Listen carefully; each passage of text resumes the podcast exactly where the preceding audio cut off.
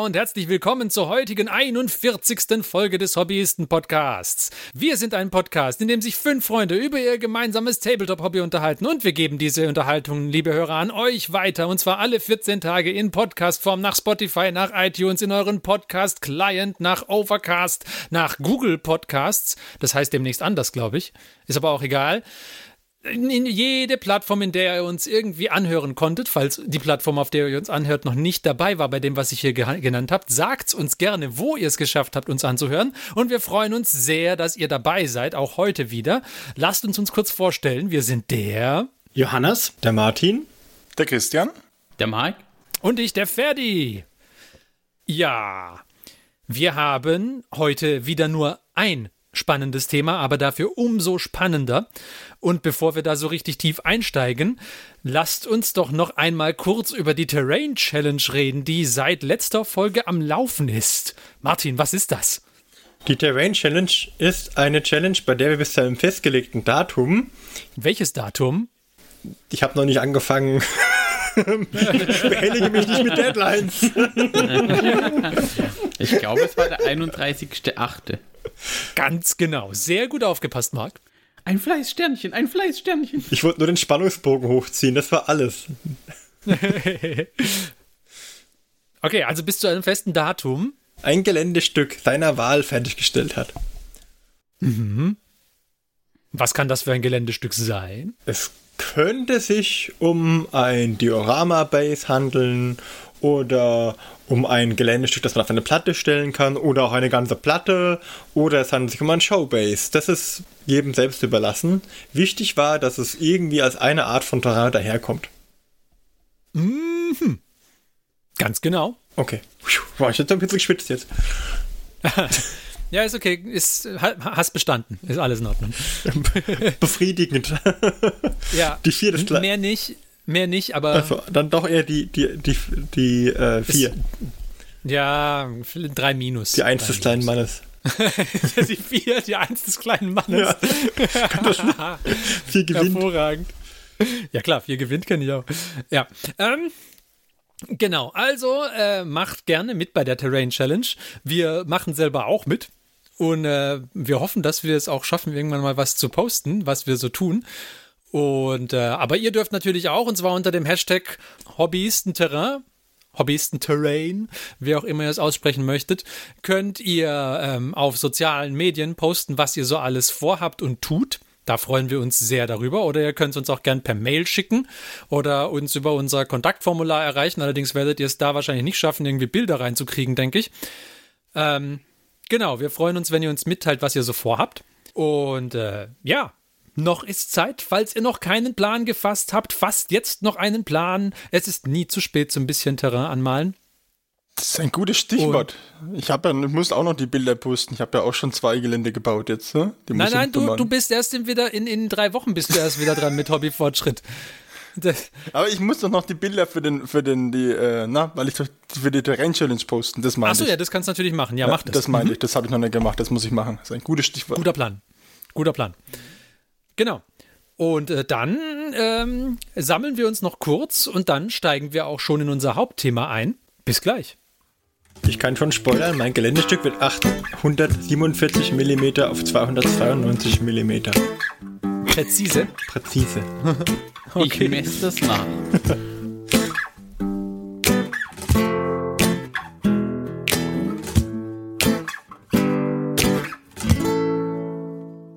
So, und da sind wir wieder.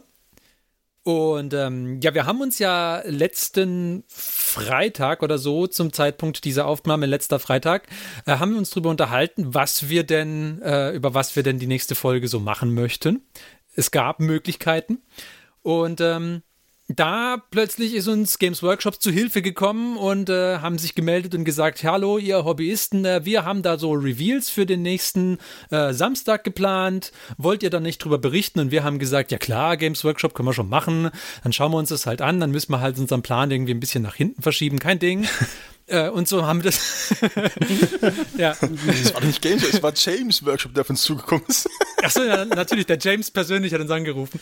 Ja, auf jeden Fall, äh, die Reveals waren groß genug, dass wir gesagt haben, na gut, komm, dann machen wir halt eine Folge dazu. Oder vielleicht auch zwei. Weil, vielleicht auch zwei, weil tatsächlich werden wir uns heute äh, mit der Nicht-Modellseite der Reveals beschäftigen und in 14 Tagen dann mit den neuen Modellen, die rauskommen. Die werden ja jetzt nach und nach geleakt. Und äh, da haben wir dann bestimmt auch einen netten großen Satz neue Modelle, über die wir sprechen können.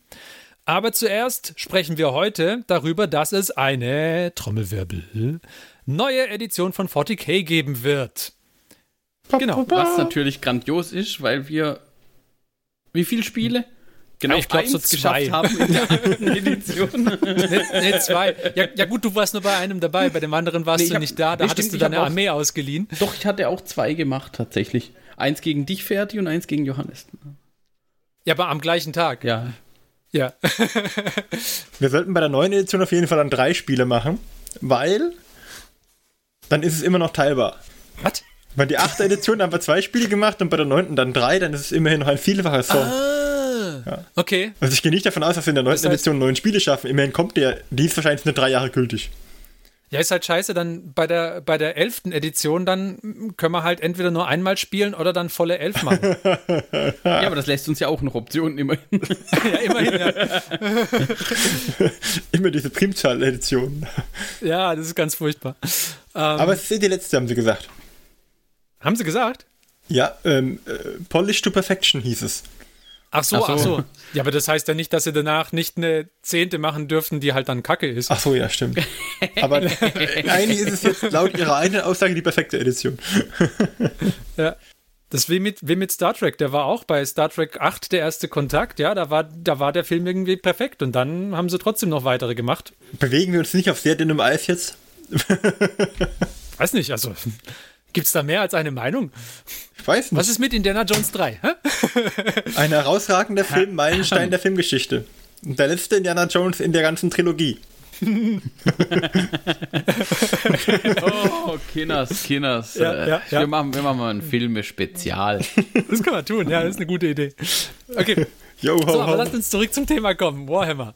Ja, also, es wird eine äh, neunte Edition geben und ähm, ich, ich konnte mir das, äh, das Reveal-Video nicht komplett anschauen. Ich habe nur irgendwie am Samstag ein paar Minuten Zeit gehabt, da habe ich kurz reingeschaltet und es war tatsächlich genau die Stelle, äh, wo sie dann in ihrem, wo, wo die, das Reveal-Video schon um war. Und dann haben sie in ihrem Chat gemeint, ja, also was war das, was wir da eben gesehen haben? Es kommt, äh, es kommt eine neue Edition von Warhammer und ich dachte, oh nee, nicht wirklich. Wie waren denn da so eure Reaktionen drauf?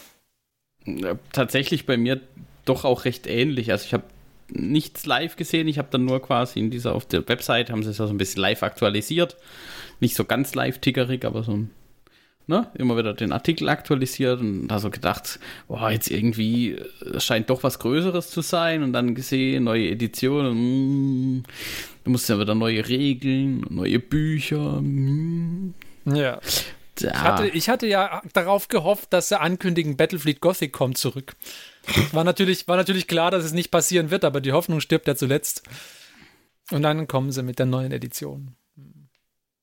Also ich finde das jetzt gar nicht so schlimm. Also das ist ja ganz regulärer Turnus bei Games Workshop, finde ich. Ne? Ja, ja mittlerweile habe ich mich ja auch damit angefreundet, aber jetzt, das war halt meine initiale Reaktion. Ne? Wir, wollen, wir wollen ja den Hörer auf diese Reise mitnehmen, Christian. Ich hatte halt jetzt auch schon ein paar mehr Spiele als ihr in der Edition. Also, Weißt du, wie er wieder angehen, man lässt das raushängen, dass er irgendwie so zweimal. ja, unglaublich. Mann, Wenn ich jetzt Mann, mal Mann. ein Spiel mit dem Regeln gemacht hätte, würde ich auch sagen, oh, ist aber blöd, dass jetzt gerade eine neue kommt. Mir reicht ja der Hobbyfortschritt alle fünf Wochen, nicht- alle fünf Folgen nicht aus. Ich muss das öfter machen. Oh, ein bisschen, hatte ich auch bisschen viel mehr Salz in die Wunde halt noch. Ja, aber, aber, aber um, umgekehrt hat doch der Ferdi auch immer mit Regeln, die nicht in den offiziellen äh, Regelbüchern drin standen, gespielt, weil du hast Was? immer irgendwelche Boulder-Regeln aus dem White Dwarf oder so gespielt. Ja, nein, nein, nein. Die Ja, waren ja, ja, ja, die ja. waren ja Ja, offiziell ja, FAQ ja, zu der. Zeit. Die Multidisziplin. Ah, Die Aussage immer gespielt bei zwei Spielen ist auch. hm, Ja, ich sehe schon, heute wird scharf geschossen hier. Man kann ja Ah, ja, tatsächlich immer noch mit Fug und Recht behaupten, bei jedem einzelnen Spiel. Ja? Ich wollte gerade sagen, das ist eine zähl zählweise korrekte Aussage gewesen. Das Ding ist doch, wenn man so wenig Anwalt wäre spielt, stolz auf dich. wenn man so wenig spielt wie wir, dann muss halt jedes Spiel auch wirklich zählen. Also es müssen phänomenale Ja. Spiele sein. Genau, aber fangen wir mal an. Wenn man es live gesehen hat, haben sie als erstes einen neuen Trailer und damit auch die neue Website gelauncht von 40k, bevor es um irgendwelche äh, Bücher ging. Und äh, so die Aufmachung mit dem Trailer und einem neuen Logo an sich fand ich schon gut gemacht. Ja, das stimmt. Und vor allem der Animationsstil fand ich jetzt, bis auf das, dass die Proportionen von unter anderem den Space Marines teilweise wieder ein bisschen seltsam sind, finde ich. Ähm, äh, Ja, bei dem ganzen Geklone da, ein bisschen Schwund ist immer. Komm. Aber insgesamt war es schon gut gemacht. Ja, das ist richtig. Ich fand, Und was ich, was, was ich Storyline-mäßig noch gut fand bei der Ankündigung, ist, dass wenn man jetzt halt diese letzten Psychic Awakening Sachen oder so verfolgt hat, ist, dass es da so ein bisschen, dass sie mit dem Launch halt probieren, da ein bisschen auch storymäßig anzuknüpfen. Also, ich, ich, will, ich will ja auch, ich will es nicht äh, kleinreden oder so oder jetzt hier den, den Miesepeter machen. Ich, ähm, wenn, wenn jetzt, sagen wir mal, wenn ich, wenn ich entweder mehr Spiele gemacht hätte oder jetzt erst äh, einsteigen wollte in, äh, in Warhammer, dann wäre es natürlich phänomenal, was jetzt passiert. Ja, also irgendwie äh, gute achte Edition gehabt, nochmal etwas verfeinerte neunte Edition kommt jetzt raus, Storyline wird fortgeschrieben, äh, neue coole Modelle für unterschiedliche Rassen, ist alles super, ja, also kann man gar nicht meckern. Ähm, es ist halt nur die Tatsache, dass also den neuen Space Marine Codex, ja, den, den, den zweiten Space Marine Codex, den habe ich mir ja gekauft, inklusive Ultramarines Supplement, mit dem habe ich noch gar kein Spiel gemacht. Ja, also, ähm, der, der liegt hier und staubt hier ein und das wird er ja jetzt auf absehbare Zeit auch weiterhin tun. Ähm, ja, von daher, da, da war ich halt nicht so begeistert. Andererseits, ja, zu, den, zu dem Bücherturnus kommen wir noch und das, der Johannes hat schon recht, also gut gemacht war es auf jeden Fall. Die Aufmachung ist natürlich super und der, Anima der animierte Trailer, der ist ja hervorragend, ja. Also dafür, dass es, dass es sich hier um ein nicht um ein Videospiel-Launch handelt oder sowas, haben sie da schon echt viel investiert und gut reingebuttert und das, ist, das geht schon, kann man schon lassen alles. Ich fand es nur schade, dass die, ähm, die Space Marines wieder so übermächtig und alles weggepölt haben. Da hätten auch ruhig mal zwei, drei davon sterben können gegen so ein paar Necrons. sind doch gleich, Ja. am, am Schluss sind ein paar gestorben, glaube ich. Sterben nicht nur Guardsmen? Nur die Guardsmen, also die Guardsmen werden Nee. am Anfang zer zerpflügt und Ich, dann. ich glaube, es werden tatsächlich zwei bei dem Ansturm oder aber so. Ansturm zwei Barschuss. Man niedergemäht. sieht auf jeden Fall, als ob welche getroffen werden. Ob die dann die überleben, sieht Sister man wird auch nicht. getroffen, aber- aber die macht ja dann weiter. Die verliert ja nur ihren Helm und hat dann so, eine, Nee, nee, nee, Kratzer. nee. Wenn sie vorwärts stürmen. Gegen die Necrons. Wenn sie aus Oh der ja, ja, Kette da wird ein Space Marine niedergeschossen, ja, Ja. ich erinnere mich. Es wird natürlich schnell weggeblendet, weil man darf ja das nicht sehen. Das ist ja propagandatechnisch fragwürdig. Klar. Ja, so musst du das sehen, Marc. Das ist natürlich ein imperiales Video. Ja. Und, und Wenn du hier auf Ich mache meinen eigenen TV gucken würdest, dann und da verbreite ich die Wahrheit. Truths of the Tomb. der Necron-Channel. Truths from the Crypt oder Ja, ja, News from the ja, Crypt, ja. ne? Du hast natürlich, wenn du Space Marine Spieler bist an der Stelle und so wenig spielst wie wir, hast natürlich den Nachteil, es kommen relativ viele Neuheiten an sich. Wenn du jetzt Necron Spieler wärst oder halt äh, ein Dark Elder Spieler, dann wärst du jetzt nicht so Neuigkeiten verwöhnt und vielleicht auch dann eher äh, sagst du, oh, das ist ja toll, dass mal was Neues kommt. Ähm, ja, vielleicht, ja. Mhm. Also ich, ich glaube, von, von den Necrons her ist das, ist das wirklich toll. die, die Also es, ich, ich finde es halt eine gute Aufmachung, dass jetzt eben sagen, okay, ähm, hier neunte Edition, dass sie jetzt nicht auf Space Marines verzichten können als Protagonisten oder auf Imperium, war ja klar. Also, Was aber eigentlich schade ist, muss ja, ich sagen. aber ich meine, ja, da, also, da, da müssen wir uns ja auch nichts vormachen. Es ist Games Workshop und es sind halt Space Marines. Ähm, Space Marines sind ja auch eigentlich die, die einzige Fraktion, die ja wirklich durchgehend immer wieder neue Modelle bekommen. ja. Mhm. Also, das. Man kann jetzt drüber streiten, über das Warum oder Wieso oder was auch immer, aber Ja, wir haben es, glaube ich, schon mal irgendwann in der Folge angesprochen. Das ist halt, wenn das das Zugpferd ist und die Leute wegen Space Marines die Boxen kaufen oder was auch immer, dann ist es halt so. Aber ich finde es dann halt gut, dass sie da auch sagen, okay, und wir haben jetzt die Protagonisten und dann halt als, je nach Sichtweise natürlich, die Antagonisten. ähm, und, und man nimmt da die Necrons, weil auch da ja einige Modelle einfach noch, ich glaube, teilweise noch aus der fünften Edition sind, also die Sculpts zumindest. Ähm, und erneuert die dann zum, Beispiel. Zum Beispiel. Ich finde die Warriors zum Sehen meiner Meinung nach echt gut aus. Tun sie auch, aber, Aber das da darfst du nicht trifft- spoilern, ja, genau. aber ja nächstes Mal, ne? Aber nächstes Mal. Dass man da halt irgendwie so ein bisschen den Aufhänger hat, in, um das in das große Narrative so ein bisschen einzubinden. Ich freue mich auf die neue Edition. Der Wechsel wird, glaube ich, gut. Ich bin gespannt auf das neue Buch. Und ich glaube, die Änderungen, die sie jetzt reingebracht haben, über die wir dann gleich reden werden, die ähm, peppen das Ganze noch ein bisschen auf, weil ich glaube, zum größten Teil sind es auch Änderungen, die ich gut finde. Ja gut, dann, dann lasst uns doch mal. Christian, hast du noch Meinungen dazu? Ja, gut, ich bin da relativ offen. Wie gesagt, ich freue mich über die neue Edition. Und ähm, da, warte mal ab, was kommt. Bei den, bei den Punkten kommen wir dann gleich dazu. Gibt es ein paar Sachen, die mich stören und ein paar Sachen, wo ich sage, jawohl, das könnte ganz interessant sein. Modelle machen wir auch nächstes Mal noch. Die, da finde ich auch einiges dabei, was mich sehr interessiert. Hä? Und wo ich ganz froh bin. Ja. Sagst du doch wegen der Economy, hä? hä? hä? Nee, ne, eigentlich finde ich die, die, die äh, Shield Space Marines für Black Templars Du eigentlich. sollst, doch nicht, du sollst doch nicht über die Modelle reden. Ja, aber wenn du so fragst, ja. Das war eine Fangfrage, das gebe ich zu. ja. Und Ich ziehe zieh das zurück.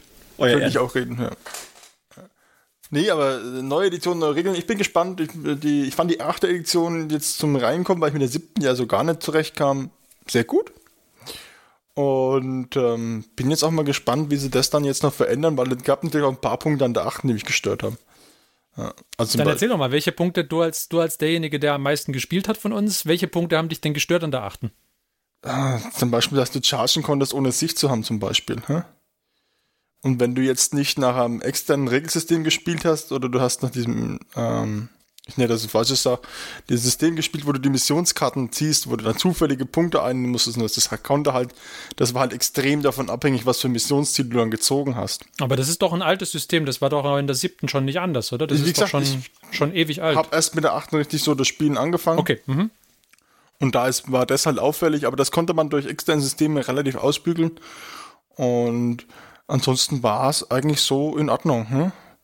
Es gibt ein paar Sachen, das, äh, wo mich, was mich gestört hat, war manchmal der rigorose Einsatz von Kommandopunkten und dieses extreme Mischmasch, den man teilweise betreiben konnte, also die extreme Suppe, die man machen konnte, aus verschiedenen Völkern, hm, die halt Alliierte dann waren. Aber sonst war ich eigentlich sehr zufrieden. Es hat mir viel, viel Freude bereitet, die Edition. Hm? Und wenn das jetzt die neunte nur oder überarbeitete Version der achten ist, dann wird auch die mir wieder wahrscheinlich viel Freude bereiten. Man kann ja ein bisschen Age of Sigma quasi als, äh, als die Spielwiese sehen, ja, weil es, das eilt ja dem Warhammer-Release immer um einiges voraus. Und so hat ja auch Age of Sigma quasi relativ ähnlich, auch mit ähm, nach einem, nach etwa zwei Jahren Age of Sigma 1.0 haben sie ja das, äh, die zweite Edition rausgebracht. Und es lief ja da relativ ähnlich, dass sie halt sowohl die Story fortgeschrieben haben, als auch ähm, mehr oder weniger ein ähnliches Regelsystem, was aber an einigen entscheidenden Stellen überarbeitet worden war, noch mit rausgebracht haben. Von daher ist, also der, der, der Turn, das ist schon ein relativ typischer GW-Turnus, den wir jetzt hier gesehen haben, eigentlich. Und auch so irgendwie das, das Prinzip, in einem Jahr quasi die neuen Regeln rausbringen, neue Kodexe rausbringen, irgendwas und dann im, im Jahr darauf irgendwie als äh, zentralen Punkt eine große Kampagne machen oder zwei Jahre drauf eine, eine große Kampagne machen und dann, wenn die Kampagne zu Ende geht, quasi wieder äh, eine neue Edition rausbringen. Das ist ja jetzt nichts nichts Fremdes eigentlich, oder? Das ist ja schon ein typische, typisches GW-Muster. Ja, wobei ich jetzt zum Beispiel bei Age of Sigma gab es ja vorher auch die Endtimes-Kampagne. Da war es ja noch nicht Age of Sigma, Da war es aber noch ja. nicht Age mhm. of Sigma zum Beispiel. Da fand ich jetzt auch, du hast ja diese Bücher gekauft und die haben auch einiges an Hintergrundgeschichte mit drin gehabt. Aber die haben mich jetzt nicht so geflasht, diese Kampagnenbücher, wie jetzt ähm, Zum Beispiel damals das Sturm des Chaos Buch. Ja? Was ich schon äh, für Warhammer Genau, aber Fantasy das- ein sehr aber- starkes Buch fand. Ja, Aber das, das Muster ist ja ähnlich. Also irgendwie ja ich fand's halt große Kampagne und nach der großen Kampagne neue Edition. Ich fand's halt schon arg gemolken, wenn dann zu den Kampagnen drei Bücher kommen, die dann immer nur wieder Kleinigkeiten drin ändern. Ne? Da finde ich ein großes Kampagnenbuch, das wo alles bisschen drin ist, dann besser. Mhm. Aber gut, das ist nur meine persönliche Okay. Meinung. Ja. Gut, aber dann gehen wir doch mal durch die, durch die Änderungen, die mit der neuen Edition jetzt kommen sollen, ein bisschen durch. Und zwar gab es da ja auch ein kleines äh, Videoline mit den neun Gründen, warum die neunte Edition super wird. Und ähm, da würden wir doch einfach mal durchgucken, so ein bisschen. Oder? Ja, fangen wir mal mit Punkt 1 an, oder? Fangen wir mal mit Punkt 1 an. Ich habe meine Punkte Punkt nicht wie eins. im Video sortiert. Das geht gar nicht, Martin. ja, bisschen Schwung reinbringen in die Sache. Okay, fang an. Punkt 1 war, es ist das beste Warhammer aller Zeiten. Mit tausenden von Stunden von Playtests. Bis jetzt. Ja. Also, Wie immer halt, ne? ihr könnt ja gleich dann, ich interpretiere den jetzt mal, wie ich ihn interpretiere, aus dem Video oder aus dem, was sie im Live-Ding gesagt haben. Weil im Live-Ding haben sie ja dann auch diesen einen Kerl, der schon irgendwie, so wie ich verstanden habe, seit Ewigkeiten die Nova Open organisiert gehabt. Ja. Und der ist ja jetzt offiziell verpflichtet worden von Games Workshop auch eben nicht nur als externer Playtester, sondern der soll ja jetzt quasi das ganze Turnierzeug und Events von Games Workshop ein bisschen in die Hand nehmen. Und ich denke, der erste Punkt ist halt einfach in, auch in die Richtung, dass sie halt vielleicht da äh, selber mehr aktiv werden wollen. Und da vielleicht tatsächlich mehr investiert haben. Ich meine, das wird man dann sehen, wenn die Regeln und so tatsächlich da sind. Und die sich Leute mal unter den genaueren Aspekten angucken. Aber vielleicht wollten sie einfach, dass eben dieses Mal von vornherein eine gewisse Balance da ist. Damit sicherstellen sozusagen. Ich glaube, sie, sie wollen jedes Mal, glaube ich, dass eine gewisse Das wollt- Balance wollte ich äh, jetzt da gerade ist. aber- sagen. Das- Ähm, sie, ich glaube, sie haben hauptsächlich das Problem, äh, dass sie selber Ideen haben, wie sie, wie sie gerne möchten, dass das Spiel gespielt wird und das sich halt einfach zum Teil nicht mit der Turnierszene deckt. Ja, also ein gutes Beispiel war jetzt diese ähm, taktischen Doktrinen bei den Space Marines zum Beispiel. Da wurde ja, wurde als neue Regel irgendwie, da wurden diese ähm, Doktrinen reingebracht und zwar so, dass du halt erstmal in der äh, Devastator-Doktrin bist und dann in der, ich, ich, ich kenne die Namen nicht auswendig, wir haben es ja noch nie gespielt, aber im Wesentlichen kriegst du halt, ähm, kriegst du halt in jeder Doktrin Boni für irgendwas Bestimmtes, ja. Und Games Workshop äh, ist beim Regelschreiben einfach davon ausgegangen, dass man natürlich durch diese drei Doktrinen durchwandern würde. Ja, du bist im ersten, in der ersten Runde in der Devastator und dann in der Tactical oder ich weiß nicht, wie sie heißt, und dann danach gehst du ab Runde 3, 4 irgendwann in die Assault-Doktrin, weil du dann stürmen möchtest und in den Nahkampf möchtest. Und die Space Marine-Spieler sagen auch relativ natürlich, ja, aber wir sind doch in der Tactical oder in der Devastator Doctrine viel besser. Warum sollten wir denn überhaupt wechseln? Oder sagen, sagen zumindest die, die Turnierspieler, die das halt nicht irgendwie so nachspielen wollen, dass die Space Marines in die Schlacht stürmen. Und dadurch ergibt sich halt genau das Gegenteil von dem, was Games Workshop eigentlich erreichen will mit diesen Doktrinen, dass das Spiel irgendwie so, so eine dynamische, fließende Art bekommt. Ja, so, da, es, es ändert sich dann halt dahin, dass es viel, viel statischer wird und man einfach die Boni fürs Schießen benutzt und stehen bleibt, wo man ist. Möglichst weit vom Gegner weg, weil sich das halt irgendwie anbietet. Und als zusätzlichen Bonus gibt es gleich noch den, den Balance-Fuck-Up. Dass halt andere ähm, Fraktionen, die solche Möglichkeiten nicht haben, erstmal von der Platte gefegt werden. Ja, genau, aber, aber deswegen denke ich mal, macht es ja schon Sinn, dass sie sich jetzt mal einen rausholen, Ja. der halt seit Jahren in der, im kompetitiven Ding drin ist, dass sie halt vielleicht auch bei den, der Entwicklung der Regeln und so Ja. schon ein bisschen drauf achten, dass es eben nicht so, so wie an den vielen, vor allem auch Computerspielen ist, dass halt, wenn das professionell gespielt wird, das Spiel komplett anders ist, wie wenn es jetzt der Amateur sozusagen spielt. Ich weiß halt nicht, ob sich das unter einen Hut bringen lässt am Ende. Ja, Naja, bei jemandem, der die Turniere organisiert, ins Boot holen, ist auf jeden Fall eine gute Variante, das, um das, das zu ist versuchen. sicherlich, aber ich denke halt auch, dass Games Workshop, ich, ich meine, wenn du jetzt Turnierspieler bitten würdest, ein neues Regelset zu schreiben oder sich zu wünschen, was sie wollen, dann sieht das Regelset nachher so aus, dass du als Casual-Spieler oder wir als Casual-Spieler sagen würden, nee, Ja, oder, das, oder das, sie, mit diesen sie Regeln können, möchte ich erstmal nicht spielen, weil das halt wirklich genau nur zu diesem statischen irgendwas führt, vielleicht. Ja, oder du balancierst halt anders und schließt halt dann zum Beispiel solche Regeln für Competitive Play zum Beispiel aus, wo wir vielleicht dann bei Punkt 2 oder so dazukommen. Ja.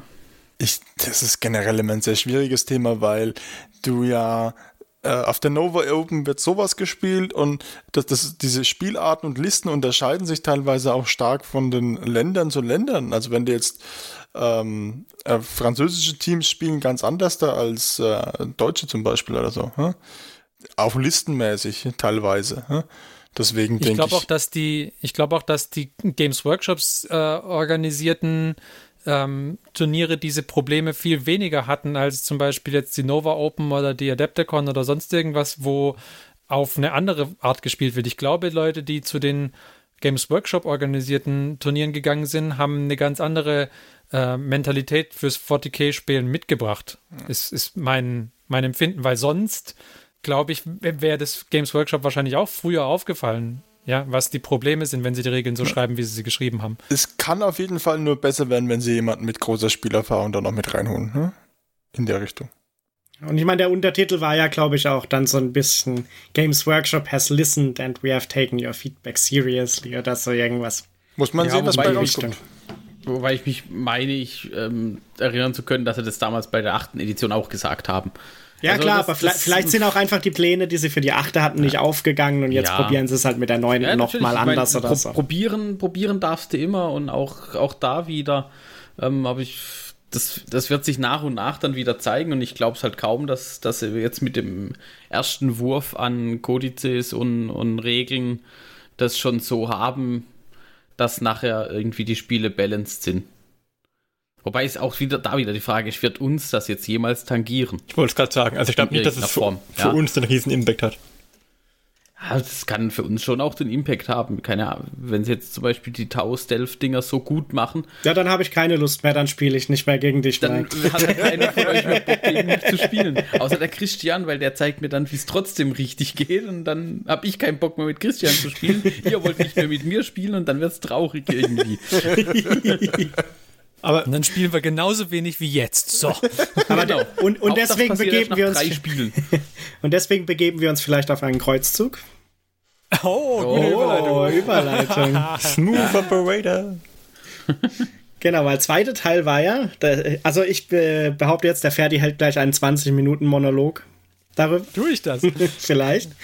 Äh, weil wir es ja noch angekündigt haben als zweites, ist, dass sie einen neuen Spielmodus so ein bisschen, ähm, Kampagnenmodus. nicht Spielmodus, Kampagnenmodus äh, rausbringen wollen, der sehr auf das narrative Spiel optimiert ist.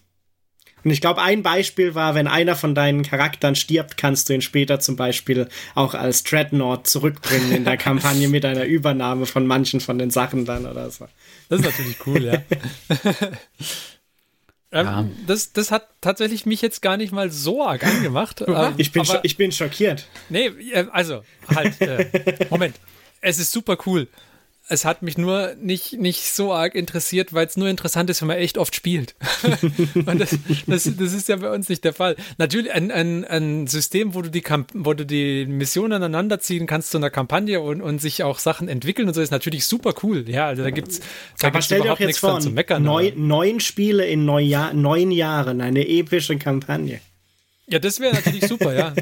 Wenn sie, das, wenn sie das System für dann viereinhalb Editionen mitziehen, dann können wir das mit den neuen Spielen in neun Jahren machen, ja. Also ich finde halt aus der Erfahrung raus, es ist halt selbst wenn du öfters spielst mit dem Kampagnensystem immer manchmal ein bisschen schwierig. Da muss schon einer wirklich dahinter sein, der sich da hinsetzt und als Kampagnenleiter das Ganze immer wieder antreibt und die Leute auch dazu antreibt, diese Kampagne fortzusetzen, weil ähm, sonst verläuft es auch relativ schnell immer nach ein paar Spielen immer im Sand. Hä? Da muss man schon arg dahinter sein. Ja. Ja. Wobei, da, Aber es, es Aber wäre natürlich, coole, also was Cooles das, das wäre schon mal eine, eine, coole, eine, eine coole Sache, das so eine Kampagne wirklich mal zu spielen. Ich meine, wir können das ja mal ins Auge fassen, so als Hobbyistenaktion. Eben, So. Die Ich Hobbyisten mein- spielen eine Kampagne. Was vielleicht interessant wird, ist halt, ob sie, wenn sie es jetzt als äh, den Spielmodus nochmal überdenken oder so, ob sie halt vielleicht auch was bauen, dass es eben nicht nur äh, super lange Kampagnen geben kann, sondern dass du vielleicht auch so mit in verschiedenen Skalierungsgrößen was die Länge der Kampagne angeht, halt auch irgendwie coole Sachen machen kannst. Ja, also, dass du Das vielleicht wäre auch. natürlich super, ja. So Ja, vielleicht, also, ähm, ich fände es halt ganz interessant, wenn es eben so einen Mischmasch gibt. Es gibt ja auch dieses, Konze äh, dieses Konzept von, ich weiß nicht, wie es auf Deutsch dann, äh, diese Escalation League. Ähm, Dass man halt mit 500 Punkten anfängt oder 200 irgendwas Punkten, was halt so eine Start Collecting vielleicht ist und dann beim nächsten Mal hat man dann schon 500 Punkte und dann 700 und dann also, dass man in die Richtung eine Art von Progress hat und nicht nur jetzt irgendwie, weil ich finde es dann immer äh, dieses, weiß ich nicht, Erfahrungspunkte tracken und, und dann darf mein Squad auf einmal das viel besser machen. Das muss, das musst du ja auch irgendwie gebalanced verteilen können am Ende. Ohne dass jetzt du am Schluss irgendwie die ultra krassen Intercessors hast, nur weil die jetzt zufälligerweise in zwei Spielen irgendwie den, die letzte Wunde von einem Panzer weggeknuspert haben. Ich fand auch immer das Kampagnensystem von Mordheim ganz gut. Da hast du ja auch dann immer für Verwundete würfeln müssen und so weiter am Ende der, der, des Spiels und ja. Das hat sich dann, da haben sich die Charaktere ja auch entwickelt. Also das war schon nicht schlecht. Ja. Wenn es auch nur so klein in die Richtung geht, das hat ja auch kein Ende dann. Zum Beispiel. Mordheim hat ja kein Ende, wo man dann sagt, Achtung, nach fünf Runden ist die Kampagne vorbei. Gibt's ja nicht. Ja. Also von daher muss man gespannt sein, wie weit dieses, dieser Kampagnenmodus geht. Ja. Interessant ist es auf jeden Fall. Könnte man tatsächlich vielleicht sogar als äh, Hobbyisten-Aktion mal ins Auge fassen. Ja, müssen wir mal, mal lesen, wie die Regeln aussehen. Vielleicht kann man Vielleicht ja ein Kampagnenwochenende. hä? Ist jetzt auch gerade nur ein bisschen Stochern im Nebel, weil äh, niemand weiß ja offensichtlich, wie die Regeln aussehen oder wie die, die Ideen dahinter sind. Ich habe noch Flipcharts, ich könnte eine Karte malen. Martin Workshop erklärt die Welt. auf dem Terrain, was aus der Terrain Challenge rauskommt. Machen wir das. Ich fand, Ja. ich fand immer diese für Kampagnensysteme, diese äh, Empires, hä? äh, diese Sechseckblättchen fand ich immer ganz toll. Okay. Fand ich immer genial. hä? Ja, dann nimm doch aus irgendeinem Space-Brettspiel so Planetensystem Sechsecke, wie zum Beispiel aus dem Star, äh, StarCraft-Brettspiel. Und dann kannst du dir dein, dein Planetensystem zurechtlegen und kannst dann so eine Kampagne spielen auf denen. Vielleicht bringen sie auch sowas dazu raus. Wäre jedenfalls cool. Ja, warum nicht? Also einfach ähm, eine Scale nach oben gehen. Vielleicht bringen sie auch was raus, wo du schon im Weltraum spielst. Sie meinen äh, das, das, da Schlachtflotte. glaube ich nicht dran. Mal den Ball flach halten. ja, ja. Sowas wie diesen äh, Schlachtflotten oder wie das heißt. Diese gotische Schlachtflotten. Da komm, gehen wir zum nächsten Punkt. Da haben wir Diskussionsbedarf. Command-Punkte. Plus, plus, habe ich mir aufgeschrieben als Notiz. Es scheint ja Also mehr Command je, Points jeder zu geben. mag Command-Punkte, mehr gibt's davon. Und äh, de facto keine Suppe mehr, dafür jeder hat einen Gilliman dabei, der gebufft ist bis zum Ende. Es- nicht, nicht jeder, weil es heißt ja Less Soup, More Super Soldiers. Ja, eben, deswegen hat jeder Space Marine dann den Gilliman dabei. Ja, jeder Space Marine. äh, Als Abmech-Spieler hat man den Belisarius Call eh schon immer dabei. Also, ich, der, der Christian darf das gleich, darf das gleich niedermachen. Ich finde das super. Ich habe die, ich mag die, die Command Points sehr, sehr gern. Ich finde die, die, ähm, die Optionen, die man da hat, machen das Spiel super interessant. Äh, ein paar davon sind einfach auch ähm, verkörpern das, wie, wie die Armee gespielt werden soll, auch super. Und das, ich finde es, ich finde es hervorragend, wenn da, wenn, wenn man da mehr davon einsetzen kann. Vielleicht schaffen sie es auch irgendwie darüber, das Spiel besser zu balancieren oder so. Keine Ahnung. Ich, ich, da freue ich mich sehr drauf, auf, auf andere und neue Möglichkeiten, die Command Points zu, äh, zu einzusetzen. Was man natürlich sagen muss, die machen das Spiel tendenziell vielleicht lang. Also da bin ich gespannt, wie sie das genau regeln, aber das, das hat mich gefreut. Also das finde ich gut. So, Christian. Ich bin es. kein großer Freund von vielen Command Points. Weil ich persönlich habe immer das Gefühl gehabt, eins, zwei Command Points, auch drei oder vier von mir aus im Spiel okay, damit man hier und da mal eine Fähigkeit einsetzen kann. Aber wenn das Spiel dran drauf hinausläuft, dass man 10 plus Command Points hatte und man hat das eigentlich nur gemacht, damit man immer wieder diese eine spezielle Sonderfähigkeit einsetzen konnte, dann war das für mich nicht, nicht so besonders abwechslungsreich. Ich, als Beispiel finde ich da immer zum Beispiel auch, ähm, als Chaos-Spieler hat man dann einfach äh, diese, wie heißen die, Devastatoren, diese Jungs, die ihre Waffen aussuchen, äh, dürfen, mitgenommen und die hat man dann zu Slanisch gemacht. Weil Slanisch durfte über Stratagem doppelt schießen. So, wenn ich nicht richtig im Kopf hab. Und dann hast du halt deine Chaos-Armee und hast aber extra nur diese Typen ins Slanisch mitgenommen, damit die doppelt schießen dürfen. Und dann hast du halt dieses Super generiert, weil du dann gesagt hast, ich nehme jetzt das, weil das, dafür habe ich dieses Stratagem und dafür habe ich dieses Stratagem und dafür hast du dann dieses Super gemacht. Ja, aber, aber, Moment, Moment, das ist ja, das ist ja was, was sie ändern möchten, ja. Also das ist ja, die, ja. Äh, da steht ja genau für diese Sachen dabei, ja. dass die Art und Weise, wie du die Dinge einsetzen darfst, äh, nochmal noch überarbeitet wird. Also ich nehme an, dass da wahrscheinlich schon irgendwas kommt, ja, vielleicht wie zum Beispiel Abstrafung für Suppe, dass du halt dann also, bei Suppe keinen genau. von beiden einsetzen darfst. Was ich mir vorstellen könnte, ist, dass sie es vielleicht so machen wie bei teilweise, wenn du irgendwie Imperial Knights und Atmech spielst, dass halt du manche vielleicht dann nur benutzen darfst, wenn es wirklich Questor Mechanicus mhm. zum Beispiel ist oder so. Das heißt, du musst die schon irgendwie aus einem Guss spielen, eher als halt irgendwie, ja. du nimmst jetzt Haus, was weiß ich was, zu deiner Atmech-Armee dazu und buffst die dann oder das so. Das haben sie doch auch mit den Psychic Awakening Büchern teilweise schon gemacht, wo es dann bestimmte Stratagems oder diese Doktrinen hm. und sowas gab, die man ja nur nehmen durfte, wenn deine gesamte ja. Armee dieses Faction Keyword oder weiß ich Dings. Also mhm. ja, ich, ich meine, offensichtlich ist ja auch Psychic Awakening so ein bisschen vorbereitend schon für die 9. Edition gemacht ja. worden. Deswegen denke ich, werden im Psychic Awakening schon viele Sachen so sein, mhm. wenn sie da neu waren, wie sie halt in der 9. Edition per Default sein werden. Ich, ich denke, dass was auch ein Vorschlag ist, der ja häufig kommt, ist zum Beispiel, ähm, dass man an dem, an dem Warlord festmacht, welche, welche Stratagems, Stratagems man einsetzen darf und mhm. welche nicht. Vielleicht so, irgendwie so ein Mechanismus, dass halt sowas nicht passiert, dass du ein irgendwie oder die, die Loyal 32 dabei hast, die, die imperialen 32 Soldaten, die dir die hm. Kommandopunkte generieren und dann hast halt irgendwie nebendran noch Space Marines oder sonst irgendwas stehen. Aber, dass man aber halt sowas vermeidet. Also. Aber umgekehrt hast halt immer noch so eine Dings, weil, wenn ihr jetzt zum Beispiel überlegt, bei Atmech gibt es ja dieses Ding, dass du zwei Canticles haben kannst. Und wenn ich jetzt mehr Command Points habe, dann kann ich noch öfters sagen, ist mir jetzt egal welchen ich da habe, ich wähle einfach nochmal den anderen. Ja, das. Weil das, das kann ich ja per Command Point auch machen da bin ich ein bisschen bei Christian. Das, also dieses Stratagem-Zeug hat halt für mich immer so ein, keine Ahnung, bei PC-Spielen so dieses Superpower-Dings. Das hast du vielleicht einmal pro Match. Ja, keine Ahnung, wenn jetzt die Tau, die könnten so ein orbitales Bombardement zum Beispiel anfordern. Das ist irgendwie sowas, das würde ich halt erwarten. Das gibt es dann halt vielleicht irgendwie nur einmal pro Match, ja, oder einmal pro Spiel. Und dann sind halt die Reserven deiner Flotte im, im, im Orbit leer oder so. Weil ansonsten noch mehr Command Points, oh ja. Ich meine, umgekehrt können sie natürlich auch einfach sagen, es gibt mehr Command Points, äh, aber die relevanten Eigenschaften kosten halt einfach mehr. Das heißt, du kannst dann so ein paar Basic Stratagems äh, tatsächlich öfters verwenden, aber für den Rest ändert sich nicht so viel, weil du im Endeffekt Klar, da muss man abwarten. Mehr Kosten hast oder so. Das kann sein. Vielleicht nehmen sie auch so ein bisschen Spezialfähigkeiten der, der Fraktionen raus und schieben die in Stratagems rein. Dann. Ich, ich fände es halt schlecht, wenn die Stratagems zu starken Einfluss auf das Spiel hätten.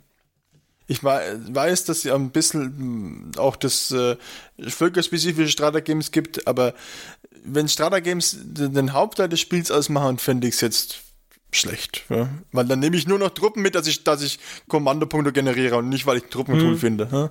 ja. Genau. Aber gut. Ja, zweischneidiges Schwert. Muss man auch sehen, wie sich entwickelt. Kann man jetzt noch nicht sagen. Wie gesagt, ich bin immer nur kein Fan von vielen Kommandopunkten. Hm. Also ein paar mehr fände ich gut, weil dann könnte ich zweimal das Stratagem, wo er schon bei der 4 explodiert, der Armiger oder der Knight benutzen. ja, wenn es einmal Gut, funktioniert, funktioniert es kein zweites Mal. Explodieren ist auch ein gutes Stichwort. Denn was explodiert denn im Normalfall, wenn es kaputt geht? Fahrzeuge. Richtig. Es Vor allem die gepanzerten Fahrzeuge. Ja, ja, gepanzerte Fahrzeuge, die dann explodieren. Jedenfalls, machen wir jetzt meine Überleitung nicht kaputt, Mann. es wurde auch angekündigt, dass wohl ähm, Regeln für und mit Fahrzeugen angepasst werden. Also derer zum Beispiel, dass die nicht mehr so einfach im Nahkampf gelockt werden können. Also wenn der halt mit Tyranniden so eine 60er-Horde Gorns gegen drei Panzer einsetzt und dann plötzlich sind die Panzer im Nahkampf und kommen halt auch nicht mehr weg. Das möchte man wohl ändern. Hm. Ja. Ich, ich, ich hoffe einfach nur, dass jetzt alle meine Elder-Panzer schießen können. Ja, genau. Also man möchte wohl, dass die dann auch im Nahkampf äh, will be able to shoot in combat. Also Genau. man darf dann wohl auch im Nahkampf schießen. Da, dann, da stellt sich dann halt wieder die Frage, wie es nachher mit dem Balancing aussieht. Weil wenn dann plötzlich der Imperial Guards Spieler mit 20 Panzern auftritt und ich dann mit Tyranniden gar keine Chance mehr habe, weil ich keinen, weil ich es nicht hinbekomme, die Panzer wegzukriegen. Naja, Ja, ich denke, dass sie einfach die Punkte halt irgendwie anders balancen und dann wird es schon irgendwie passen. Also. Ja, mal schauen. Also ich bin gespannt. Vielleicht kriegst du auch irgendwelche. Die haben auch die Geländeregeln überarbeitet. Das heißt, vielleicht bist du jetzt auch viel schwerer zu treffen. das Also kann mir- natürlich sein. mir war der, mir war der Panzerpunkt ziemlich egal, muss ich sagen. Ich, ich habe das ja irgendwann schon früher gesagt. Das, äh, 40k ist für mich ein Spiel von der Infanterietruppen und deswegen sind mir die Panzer relativ schnuppe, aber.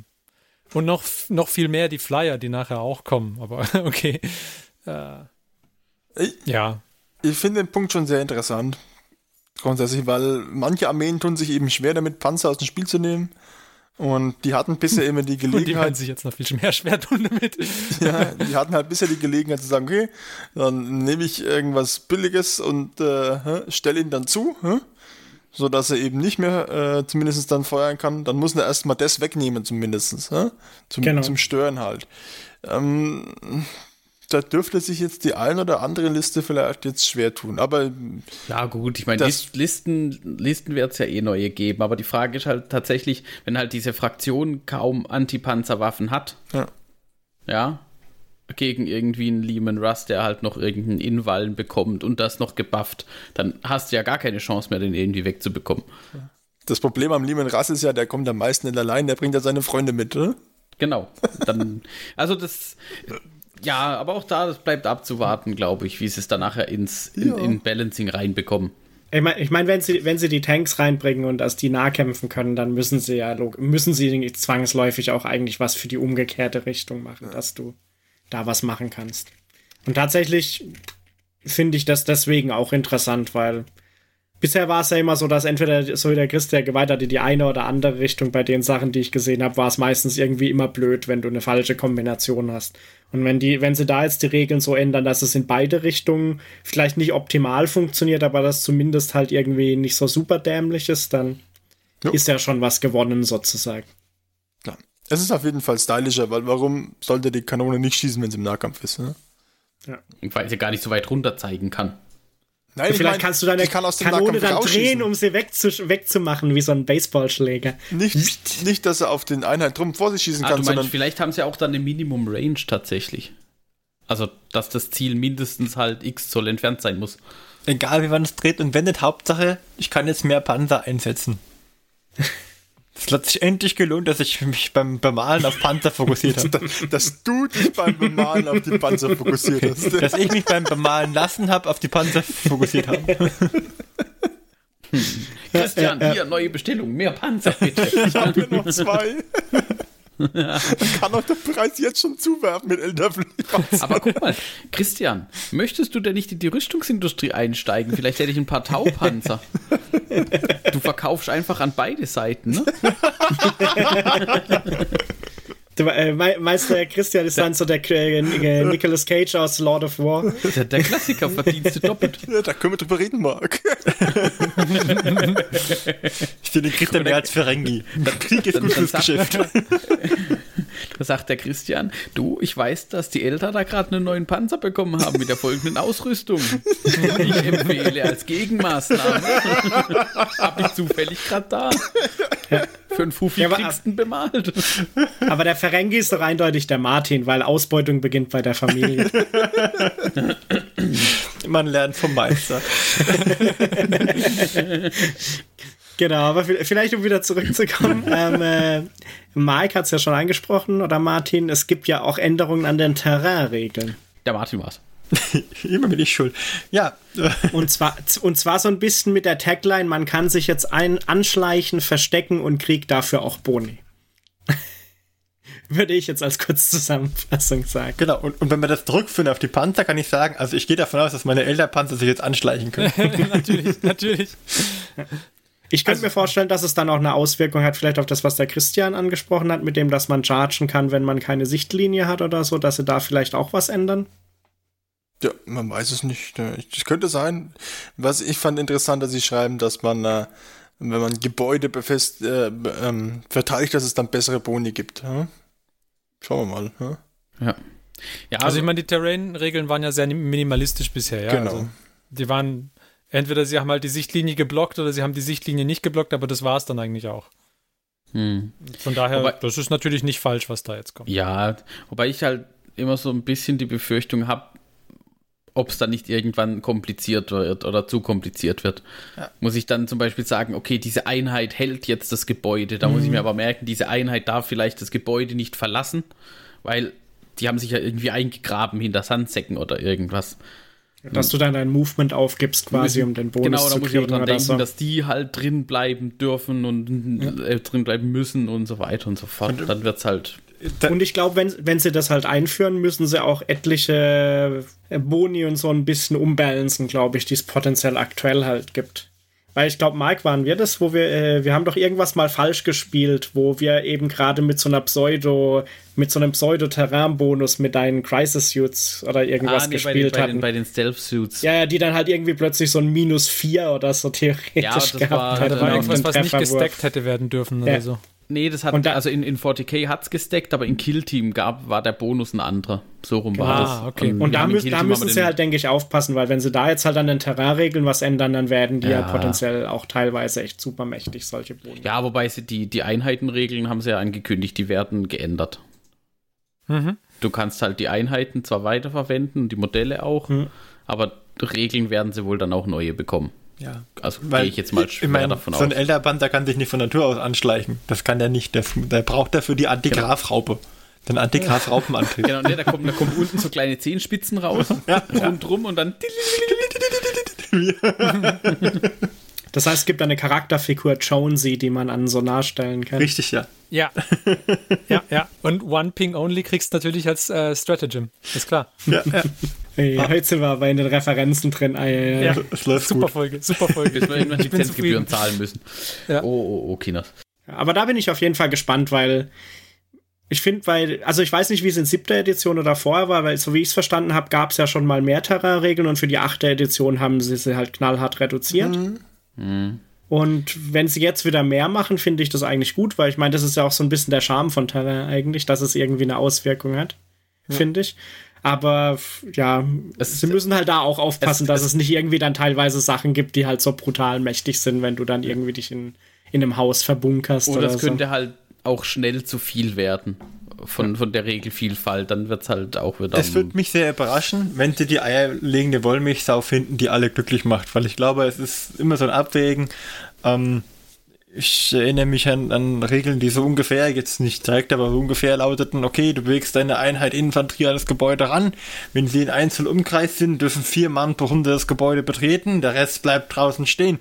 Jedes Stockwerk fasst, keine Ahnung, 16 Mann maximal und dann, und dann äh, musst du aber um die Einheiten äh, Kohärenz zu wahren, müssen dann irgendwie die anderen dürfen sich nicht wegbewegen. Oder du brauchst eine komplette Runde, äh, in, die am alle rein zu bewegen, in der nächsten Runde bewegen sie sich raus und wenn das Gebäude zwar nicht so lang war, sind sie auf einmal äh, 25 Zoll gesprungen an der, an der Stelle, weil sie halt praktisch durch das Gebäude innerhalb von eineinhalb Zügen durchteleportiert sind. Man kann es nicht allen recht machen. Ich freue mich drauf, wenn sie solche Regeln ähm, mitbringen. Ich finde, die bringen immer was dazu. Sie fügen aber auch Komplexität hinzu, die das Spiel in die Länge zieht. Und deswegen kann ich mir vorstellen, dass viele dann einfach sagen, okay, ähm, um dieses in die Länge ziehen zu vermeiden, lass uns einfach so spielen, als wäre es nicht betretbar. Kann man ja dann immer noch sagen. Und ich denke, so wird man auch mit den äh, Geländereglern umgehen. Ja, vielleicht bietet das GW auch von vornherein an, um da halt zu sagen, hier, es gibt ein kompliziertes Set für die, die wirklich das realistisch ein Gefecht nachstellen wollen und es gibt hier ein vereinfachtes Set mit hier bekommst du den Bonus da drauf und da bekommst du den Bonus hier drauf und dann ist gut. Aber für ein narratives Spiel finde ich diese Geländeregeln extrem wichtig. Weil jetzt zum Beispiel irgendwie, du machst so ein Last Man Standing und verteidigst irgendwie so einen letzten Outpost wie bei Starship Troopers gegen Unmengen von Tyranniden, die oh. gegen dich Welle, Welle an Welle anrennen, dann ist es doch schon cool, wenn man das betreten kann. Oder wenn das irgendwelche Boni gibt dafür. Also das finde ich schon cool. Und dann hast du, ist es, ist es ein bisschen immersiver, als wenn du einfach nur sagst, okay, ich habe hier eine Verteidigungsstellung, ähm, die ist Ja. hier angedeutet mit dem, mit dem Geländestück. Und dann äh, gibt es aber keinen Bonus, hat keine Auswirkung, sondern du stehst einfach da und schießt auf den, auf den Angreifer, sondern du musst es schon nutzen können, das Gelände. Sicherlich, aber dann, dann wiederum, wenn du halt irgendwie in einem Spiel bist mit 120 Orc-Boys und du musst irgendwie beachten, dass eben, was du jetzt zum Beispiel erwähnt hast, überspitzt gesagt, dass nur 16 Stück pro Stockwerk und Ja. wie viel von welcher Einheit sind denn dann jetzt schon drin und Dann legst du Würfel hin und so. Das, genau, da bist du halt irgendwann nur noch damit, mehr damit beschäftigt, Würfel zu platzieren und aufzuschreiben. Das sagt der Taumarker, Mark. Ja. ja ich bin mal gespannt. Hoffentlich sind Markerleits noch gut, sonst kann ich meine ganzen Drohnen verkloppen. Gut, die bleiben ja. Und wehe, meine Okay. Schilddrohnen werden genervt. So, dann kommen wir vielleicht mal zum äh, nächsten Punkt. Weil jetzt, wo wir uns anschleichen können mit unseren Tanks, ist es natürlich auch so, wenn man 20 Tanks hat, dauert das Spiel vielleicht eine Weile. Und deswegen war Punkt 6 in diese, von diesen Punkten äh, Warhammer 40k in jeder Größe. Das ist natürlich sehr reizvoll. So ein, ein kleines 40k-Spiel quasi, dass sie die, die Spiele vielleicht auch unter 1000 Punkten irgendwie attraktiv machen, das ist schon sehr interessant. Oder so Ja, ein aber- kleines 40k-Spiel nur mit so fünf bis zehn Miniaturen.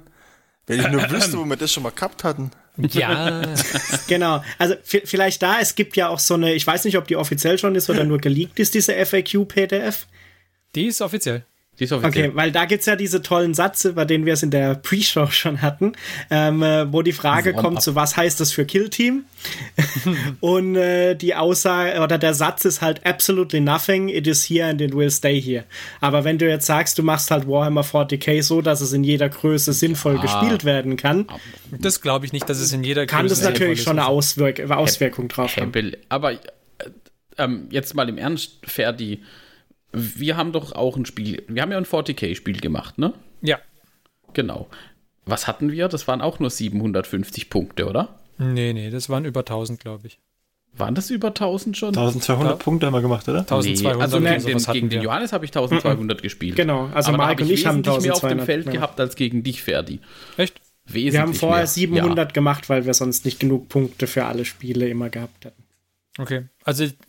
Ja. Und, und das hat ja auch gut funktioniert. Natürlich, das war sicherlich nicht das, was man sich jetzt irgendwo unter einem kompetitiven Turnierspiel erwartet hätte oder irgendwas, aber es war vom, vom narrativen Dings her war das ja super. ja, trotzdem, also irgendwie, keine Ahnung, in der, in der Größe so um die, sagen wir, 300, 400 Punkte ein interessantes Spiel zu, äh, zu haben, das fände ich schon nicht schlecht. Ja, also, da- dass du Ja, da. das dürfte interessant werden. Aber da ist halt dann die Frage, wie passt's, wenn du irgendwie zum Beispiel deinen Maneus Kalgar spielen willst. Ich gehe ja, mal von das aus, ist die Frage. dass sie einfach auch die Mindestgrößen auch ein bisschen irgendwie verringern, weil dann, Mhm. dann könntest du es weiter runter skalieren. Weil so, wenn du sagst, Achtung, ich muss jetzt äh, schon immer mindestens fünf von diesen Jungs mitnehmen, ne? Äh, Mhm. für die ein, damit die Grundeinheit drin ist und die kosten dann schon 250 Punkte und ich will nur 400 Punkte spielen, dann ist es halt relativ schnell voll. Ja. Und so kannst du Ja, vielleicht dann- sagen, ich nehme nur zwei, drei mit oder so. Ja, aber dann bist du ja auch, schon wieder bei Killteam angekommen. Ja, das ist halt die, Ja, aber die Das Sache. ist halt, ne? aber ich, Das ist halt die Frage, vielleicht gibt es dann noch so ein Stück zwischen kleinem 40k-Spiel und Killteam, wo man halt dann nicht nur 10 Modelle oder so hat, sondern halt vielleicht zwei Squads, aber die Squads halt irgendwie so skaliert sind, dass es halt trotzdem noch machbar ist oder so. Ich, ich finde es nicht schlecht. Ich sehe es jetzt auch tatsächlich nicht als. Also ich interpretiere das nicht so, dass sie sich das zum Ziel gesetzt haben, sich irgendwie komplett neue Regeln auszudenken für 500 bis 1000 Punkte Matches, sondern dass sie das irgendwie so im Hinterkopf hatten.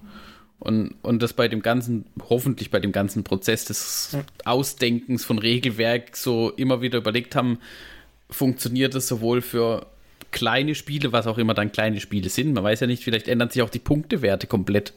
Ähm, Ich meine, ein kle kleines Spiel, ein Beispiel war doch, soll skalieren von einem kleinen Skirmish in der Mittagspause Genau. bis zu deinem epischen Spiel, wo du deine ganze Sammlung einsetzt oder so. Genau. Und was ich mir, was ich mir halt, dass ein Killteam-Spiel auch locker in die Mittagspause passen würde. ähm, jetzt habe ich meinen Punkt verloren, den ich machen wollte. würde ich einhaken. Was auch da, wenn man sich, wenn man sich Age of Sigma wieder als, äh, als Vorbild nimmt, da haben sie ja zum Beispiel mit dem letzten Generals Handbook diese Meeting Engagement Regeln reingebracht, wo es auch für speziell für Spiele bis 1000 Punkte optimiert war.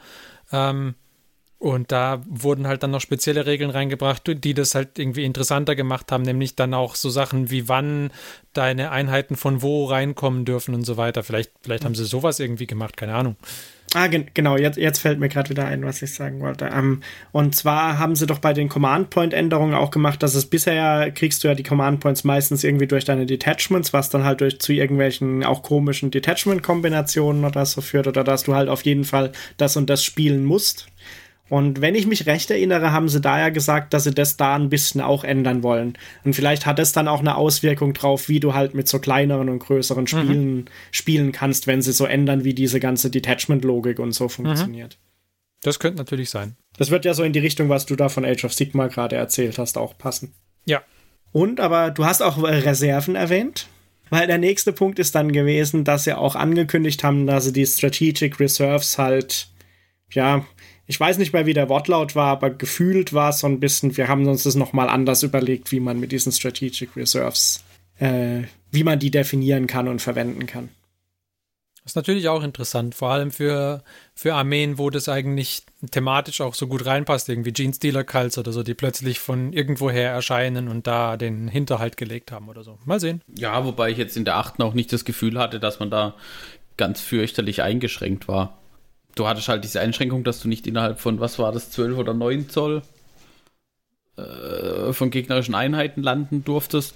Das war ja okay. Das hat halt den Grund, dass du ja nicht irgendwie direkt runterkommen und reinchargen darfst. Ähm, ich bin mal gespannt, was das wird. Ja, da gab es ja auch die Einschränkung halt dann, in welcher Runde du landen darfst und so und bis wann spätestens und wie viel am Anfang auf dem Spielfeld sein muss und so weiter. Vielleicht haben sie da noch irgendwas getan oder so. Mal schauen. Ja. Wichtig ja. ist, dass das Buch am Ende schön im Regal aussieht. was das dickes gebunden ist, was ein bisschen auch Wertigkeit vermittelt, mit so einem schönen äh, Lesezeichen drin, so einem Stofflesezeichen. Ja, ja. Ja, mhm. ja mir, mir, wurde auch schon vermittelt, ähm, dass das mal neu ausgehandelt werden muss, ob da noch mal ein Buch ins Regal kommt. Äh, ähm, naja, auch, als ich vorhin gesagt habe, äh, wenn niemand mehr mit mir spielen will, dann hat sich mit dem Spielen erledigt, kam auch schon die Nachfrage, bis sich das dann auch mit dem Sammeln erledigt hat. Vielleicht, also ich meine, du kannst ja jetzt das, äh, das achte Editionsbuch auf Ebay stellen. Vielleicht hat da jemand Interesse. Ja, aber da kriege ich ja so wenig dafür, lohnt nicht. Aber warum will denn niemand mit dir spielen? Wir müssen es nur öfters machen. Ja, wenn er die neuen Regeln nicht mehr hat. Ah. Wenn der Markt quasi wenn, veraltet ist. Ja, aber guck, der T800 war auch veraltet und hat trotzdem eine Hauptrolle bekommen. Im zweiten Teil. Das ist richtig, ja. Und wenn nicht, warte ich einfach auf die 10. Edition und sag, I'll be back. ja, ja, genau. Kommst zurück, so wie die Blast Weapons auch zurückkommen. Punkt 8. Oh, die, diese Überleitung. Oh, diese Überleitung. Da ist ein Neid drauf, ich finde das schon gut. Heidewitzka, da sind Tyranniden drauf, finde ich auch gut. Finde ich gut, dass der Neid dahin zielt, aber. Ich, ich, hoffe einfach, ich hoffe einfach nur, dass die, dass die Blast-Schablonen nicht wieder zurückkommen. Das ist das, was oh, ich nee. hoffe. Nee, glaube ich nicht. Das kam doch gut an, dass die weg waren. Echt, also ir irgendwo habe ich gelesen oder gehört, dass er also es sind ja häufig dann so Blast Weapons, die ja dann irgendwie Frag Grenades zum Beispiel. Da muss ich ja würfeln, wie viel Schuss die haben. Ja. Hm. Und ich glaube, irgendwas ging da in die Richtung, die haben dann halt Top, Top Profile in manchen Belangen gegen solche Horde. Oh, das ist Einheiten. vielleicht keine schlechte Idee, ja. Dass halt mhm. halt dann deine Granate, ich meine, keine Ahnung, wenn du halt eine Granate da reinwirfst, wird sie halt wahrscheinlich sechsmal treffen in, in dem Falle, wenn da 30 von den Viechern da sind. Ja, aber wenn Deswegen. du jetzt eine Granate in meine 20 Zerfleischer wirfst, ja, und, und dann ist halt Zerfleischer Bob da, der wirft sich auf die Granate und du würfelst da eins, dann triffst du halt auch nur Zerfleischer Bob, weil der halt sich draufgeworfen hat.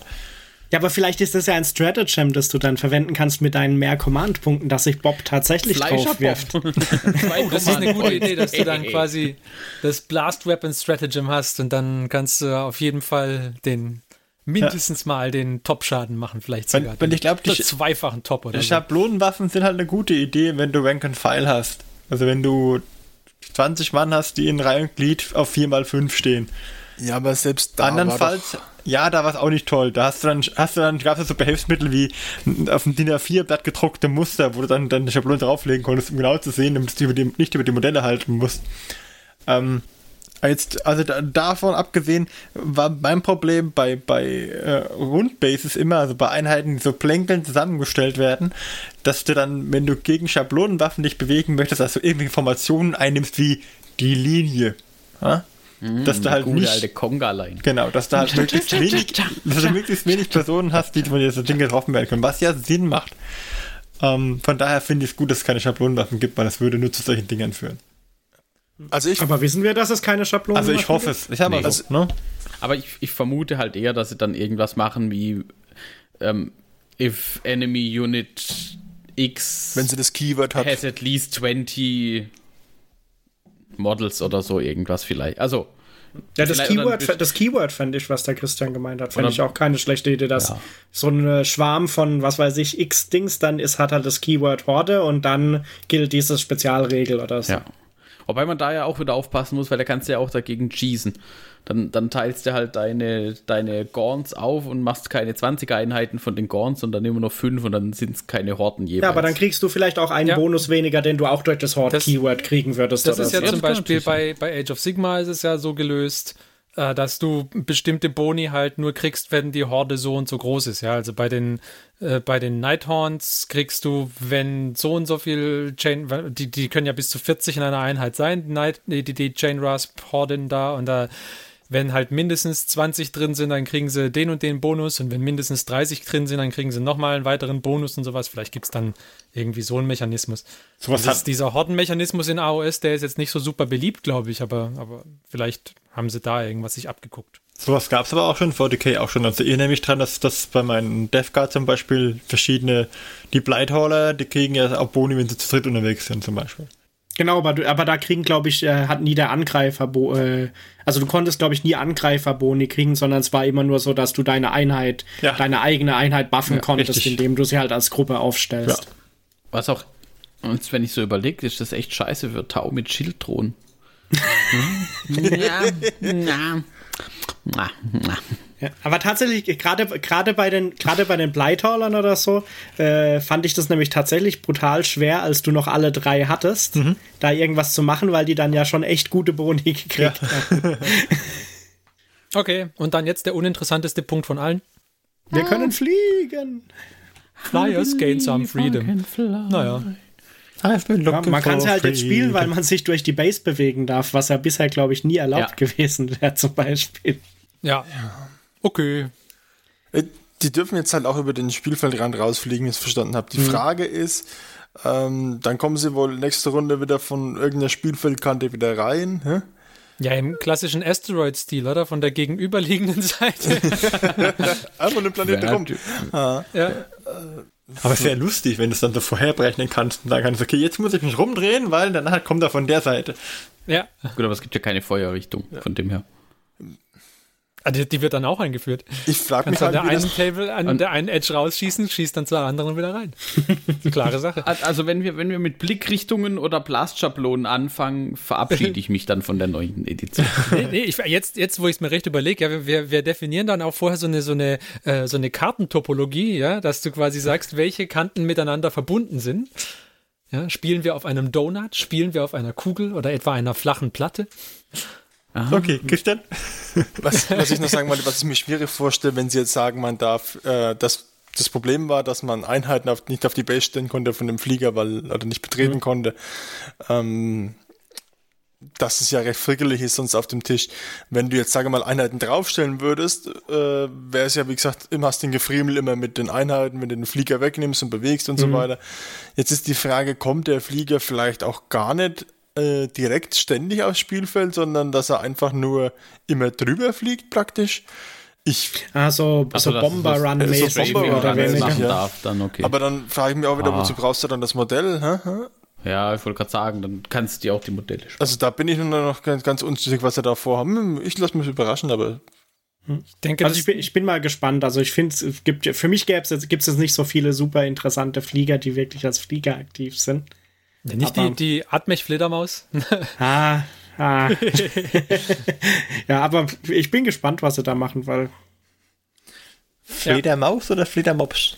Also so, so gesehen ist es irgendwie ist es konsequent, weil ich meine, du hast halt diese ganzen großen Maschinen wie Knights oder so, du hast jetzt auch irgendwie wieder Panzer ins Spiel integriert und du hast halt auch schon einige Flugmodelle, glaube ich, über die Jahre jetzt gehabt, die es gibt. Und ja, wieso sollten die nicht irgendwie ins Spiel integriert sein? Ob das jetzt was ist, was äh, super geil ist und jeder will jetzt auf jeden Fall Flieger ja. spielen, ist ja dann auch mal also, eine andere Sache. Gerade bei Tau zum Beispiel, die haben schon ein paar schöne Fliegermodelle die auch recht schick aussehen, aber die werden halt, die hat man jetzt irgendwie in, in, in Battle Reports oder sonst die hat man halt nicht so häufig gesehen. Einfach. Vielleicht ändert sich das dann auch. Okay. Ähm, dann, ich, ich würde noch auf äh, zwei von den Punkten aus dem, äh, aus den FAQs oder, oder QA oder wie das heißt, äh, eingehen wollen, das auch noch rausgekommen ist. Wenn ihr nichts anderes mehr habt. Ich hätte noch eine Sache, aber die können wir auch hinterher machen. Und zwar, was ich, wo ich mir nicht sicher bin, wie ich es finde. Also ich habe ja vorher schon gesprochen über die, über den Space Marine Codex und dass ich ihn halt noch nicht benutzen konnte. Und ähm, jetzt ist es natürlich so, dass sie sagt, dass sie zum einen sagen, ja, es wird neue Codexe geben und ihr könnt aber die bestehenden weiter benutzen. Und das, ich, ich sehe das bisschen bisschen zweischneidig. Also zum einen bedeutet es, ist natürlich schön, jede, jede Fraktion wird erstmal weiter mit ihrem bestehenden Kodex spielen können, prima Sache. Die Gefahr darin ist natürlich, dass es ist wie als wie, wie für die Sisters of Battle jetzt, äh, Battle es jetzt jahrelang war, ja, dass sie mit dem Kodex aus der, weiß ich nicht, dritten, vierten Edition die ganze Zeit spielen, weil sie keinen anderen bekommen haben. Oder äh, die Dark Elder waren, waren genauso, dass sie einen uralten Kodex hatten und dann ansonsten halt nichts bekommen haben. Und die Gefahr gibt es jetzt natürlich wieder, weil selbstverständlich wird es einen neuen Space Marine Codex geben, ja, muss ja. Also der kommt vielleicht nicht gleich zum Launch raus, dann lass ja. ihn halt ein halbes Jahr später mhm. rauskommen. Ja, ich hoffe, dass er nicht gleich zum Launch rauskommt. ähm, ja, und, und ich, ich weiß nicht, was ich da, was ich da davon halten soll. Ich meine, jetzt zu sagen, ja, ihr kriegt sofort alle neue Codexe, dann würde ich natürlich auch sagen, ja, finde ich total blöd, weil ich habe ja jetzt den anderen Space Marine Codex gar nicht gespielt. Ah, ich weiß nicht. Ich bin, ich bin geteilter Meinung darüber. Das fand ich halt an der achten Edition eigentlich sehr sympathisch, dass sie von Anfang an neue Regeln mit den Indexen, neue Regeln für, ähm, für jede Fraktion rausgebracht haben und dann sehr, sehr, sehr schnell Kodexe für alle äh, Factions rausgebracht haben. Ja, und wobei man ja am Anfang in der achten Edition auch mit dem Index, die Tau waren zum Beispiel mit dem Index brutalst oben drüber. Also was das ja. Balancing anging. Und dann kamen irgendwann die ersten, ähm, der erste Codex für Space Marines, dann waren die plötzlich wieder zu stark. Also aber ja. könnte es nicht sogar sein, dass halt, ich meine, bei den Space Marines haben sie ja jetzt schon angefangen mit diesem Hauptcodex und diesen Supplemental-Sachen. Kann sein, dass sie sich da schon ein bisschen in die Richtung bewegen, dass sie das halt vielleicht ein bisschen modularer machen? Wäre natürlich möglich, ja. Also, also dass du halt. Was, so aber, was aber dann natürlich bedeutet, dass du jetzt halt statt einem Buch zwei brauchst, plus das Grundregelbuch. Ja, ich meine, äh, äh, wobei es natürlich so sein könnte, dass sie vielleicht irgendwie sagen, also ich habe keine Ahnung, wie die aufgesplittet sind, aber man könnte es ja längerfristig schon so machen, dass man halt irgendwie so einen Kodex für die Fraktion hat, wo halt so dieses ganze Fluffmäßige und so verankert ist. Und dann gibt's halt vielleicht eher so Supplements, wo die dann halt wirklich die, die Detailregeln und so für deine Spezialunterfraktion oder so enthalten. Und dann brauchst halt, wenn es eine neue, neuere Version gibt, brauchst du dann nur ein abgegradetes, so mehr oder weniger Chapter-Approved Space Marines 9. Edition oder so. Also so in dem nicht, bin, ich, bin ich gespannt, wie sie das machen. Was sie natürlich auch noch angekündigt haben, und das finde ich toll, ist, dass sie äh, zum einen, dass sie eine App rausbringen werden. Gut, das ist mir egal. Ähm, aber was sie mit der App ja machen wollen, ist halt irgendwie, äh, dass du da auch deine Codex-Regeln reinbekommst. Und zwar, sobald du einen Codex in physischer Form gekauft hast, kriegst du die, kriegst du ihn in digitaler Form in diese App rein. Und das ist halt, das ist halt super, ja. Also das ist so, wie ich es mir wünsche, dass du den Codex einkaufen kannst und dann hast du ihn auch digital. Jetzt weiß ich nicht, ob man ihn nur digital kaufen können wird. Im ja. Endeffekt ist es mir auch ein bisschen egal, weil ich, wenn ich ehrlich bin, sowieso das Buch haben werde wollen, ja. Aber dass du halt nicht mehr den digitalen Kodex quasi einkaufen musst, wenn du den physischen Kodex hast, finde ich hervorragend. So muss es gemacht werden. Aber, aber nur das in der App halt, ne? Ja. Von mir aus, ja. Wenn, aber wenn ich jetzt in Dungeons and Dragons äh, irgendwie ähm, ein, ein Quellenbuch kaufe, dann kriege ich es halt trotzdem nicht in D&D Beyond aktuell, ja. Und das ist, das würde ich mir halt wünschen, dass es so wäre. Und da finde ich, machen sie es genau richtig. Es ist natürlich schade, dass es kein. Ja? Bei D&D wäre ich pisst, wenn sie jetzt eine sechste Edition ankündigen. Ja. Ja, ja, ja. Ja, aber warum ähm, hindert uns ja niemand weiter, die fünfte zu spielen? Nee, ja. nee. Ich meine, es hindert uns auch hier niemand, es hindert uns auch hier niemand weiter, die achte genau. zu spielen. Ja, das ja. muss man ja aussehen. Ähm, Können wir noch genau, eins mit aber, deinen Space Marines machen? Ja. ja, also da, das, das mit der, mit der äh, digitalen Verfügbarkeit von Sachen, die du dir physisch gekauft hast, das ist, finde ich, ein, ein richtiger und wichtiger Schritt. Das ist genauso, wie man es eigentlich haben möchte. Was ich mir natürlich auch vorstellen könnte, ist, dass du vielleicht irgendwie in digitaler Form dann Upgrades für deinen Codex bekommst, sobald da irgendwas rauskommt oder so. Das wäre ja auch eine Möglichkeit, die man sich da vorstellen könnte. Keine Ahnung. Also, also das, das wäre zum Beispiel auch cool, ja. Ich kaufe genau, also einmal weil, den Codex und dann kommen Regelupdates raus, weil die neuen Assault Space Marines kommen und dann kriege ich die Regeln für die automatisch in meine App rein. Ähm, okay, cool. Ja, ich möchte bei dem App-Ding aber auch mal noch kurz einhaken, weil ich halt nicht weiß, mit diesem, oh, ich muss das Buch einmal gekauft haben für die Regeln. Ähm, ich werde die App nie für irgendwas anderes benutzen, falls ich es überhaupt benutze, weil es gibt Alternativen ähm, um irgendwas anderes nachzuschlagen außer Regeln oder irgendwelche Stats. Ich, ich werde mir den Fluff nicht angucken in der App, weil wenn ich, und da bin ich vollkommen bei dir, Ferdi, ich stelle mir lieber das Buch ins Regal. Habe ich was genau. zum Angucken, habe ich was zum Anfassen, habe ich was zum Durchlesen, irgendwie gemütlich mal an einem Nachmittag. Das, und, und das ist auch der Grund, warum ich mir zum Beispiel Kodizes kaufe. Genau. Und nicht, nicht, weil ich jetzt die Regeln brauche, weil ich meine, das, das, das ist halt das Problem in diesem Falle. Die Regeln sind relativ zügig dann auch wieder outdated. Oder zumindest die Punkte kosten und teilweise auch die Sonderregeln für irgendwelche Modelle. Das. Aber wenn du jetzt halt, wenn du jetzt halt die Möglichkeit hast, dass du die, das richtige Wording von deinen Stratagems und die richtigen Punkte für deine Einheiten und so weiter auf einem Platz hast, ja, und dann und die richtigen Sonderregeln ja. mit äh, so wie sie gerade eingesetzt werden dürfen und die hast du halt in der App. Ist doch hervorragend. Genau. Ich meine, aber du musst es ja nicht für Fluff benutzen. Nö, aber ich finde halt zum Beispiel, das wäre was, was man auch überlegen hätte können, das einfach frei verfügbar zu machen, genauso wie sie die Core Rules frei verfügbar machen. Hätte man überlegen das, können, ja.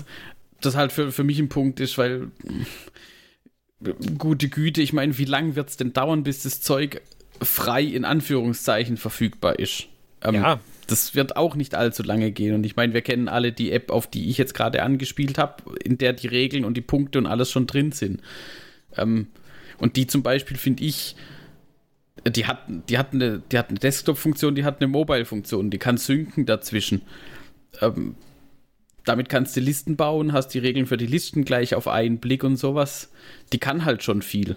Da muss die ja. 40k-App, die offizielle, jetzt dann schon echt richtig gut werden um das zu schlagen. Weil da, da sind sie halt jetzt einfach meiner Meinung nach zu spät dran. Und da müssten sie jetzt schon irgendwie einen, einen echt guten Anreiz bringen, um da diese Community quasi ablösen zu können, die hinter der zweiten App steht. Also die App ist ja auch nichts Neues. Es gibt ja schon eine Age of Sigma App. Ja. Ich denke mal, die Warhammer App wird jetzt nicht so groß signifikant davon abweichen wie die Age of Sigma App vielleicht. Ich muss sagen, ich habe die jetzt noch nicht im Detail untersucht, aber da ist es vielleicht so, um die Frage vom Ferdi zu beantworten. Also du kannst das Zeug da auch digital only kaufen, die Battle Tomes und Sachen, die du dann anlocken kannst. Mhm. Ist es eine Frage oder ist es eine Aussage? Nee, das ist eine Aussage. Ich habe sie gerade ja. offen nebenher. da ja, ja. nichts ja, Falsches genau, Das kannst du da, ja. Mhm. Was ich nicht weiß, zum Beispiel, das wollte ich eigentlich noch ausprobieren, ist, ob ich mit meinem Gloomspite Git Codex zum Beispiel, den ich habe, ob ich den da auch irgendwie schon anlocken kann, weil das habe ich jetzt noch nirgends gesehen. Nee, ähm, also soweit ich weiß, kann die das nicht. Okay, dann wäre das was Neues, was sie vielleicht dann bei dem 40k jetzt anfangen. Genau.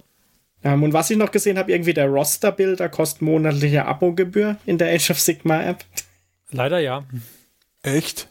Also, ja. Es, oh das, sind, das, sind, halt so die Punkte. Ich habe halt ein bisschen Schiss davor, dass sie jetzt so sich gedacht haben: Boah, Leute, wir digital, das ist der neueste Shit, wir müssen jetzt im Jahr 2020 ankommen lass mal hier irgendwas raushauen. Und nee, das glaube ich nicht. Das, ja, aber, das, aber die, die Frage ist ja, ob sie aus der Age of Sigma App jetzt was gelernt haben und es zum Beispiel bei der 40k App jetzt besser machen. Zum Beispiel mit dem Aspekt, dass wenn du den gedruckten Codex kaufst, du den auch digital automatisch kriegst. Ja, genau, das, haben, Und das, das steht genau, ja das- dass das das, haben sie das auch genau das passiert. Das ja und, schon und, mal- dass der, und dass der Roster-Builder ist dann vielleicht auch einfach dabei, weil ehrlich gesagt für einen Roster-Builder Geld zu verlangen, finde ich ein bisschen lächerlich. Das ist richtig. Und Also monatlich Geld zu verlangen, ne? Ja, ja. Dass wir es richtig verstehen. Für die App was zu bezahlen, einmalig, finde ich okay. Aber ich Ja, werde aber nicht selbst das ist- einen monatlichen Preis bezahlen. Ne? Also ähm, ich muss dazu sagen, ich bin da sehr verwöhnt, wenn ich jetzt zum Beispiel die, ich habe in der zweiten Edition immer Malifu gespielt, da gab es dann eine offizielle App dazu. Und die ist eigentlich für mich das Maß der Dinge, was dieses ähm, Companion-App. ähm, angeht, was diese als App- Begleit-App angeht, weil du hast halt deine, deine Listenbilder drin gehabt und du hast für einen kleinen Betrag, ich müsste jetzt lügen, ich glaube es waren sieben oder acht Euro, hast du alle Fraktionen, hast du Listen, hast du alle Karten für alle Fraktionen bekommen, die du brauchtest. Und dann hast du äh, deine, deine Liste drin gebaut. Dann hast du gesagt, ach, ich möchte mit dieser Liste spielen. Hast dann das Szenario ausgewählt, was du spielen möchtest. Dann hat diese die App schon mal auf Wunsch entweder auswählbare Missionsziele generiert oder zufällige.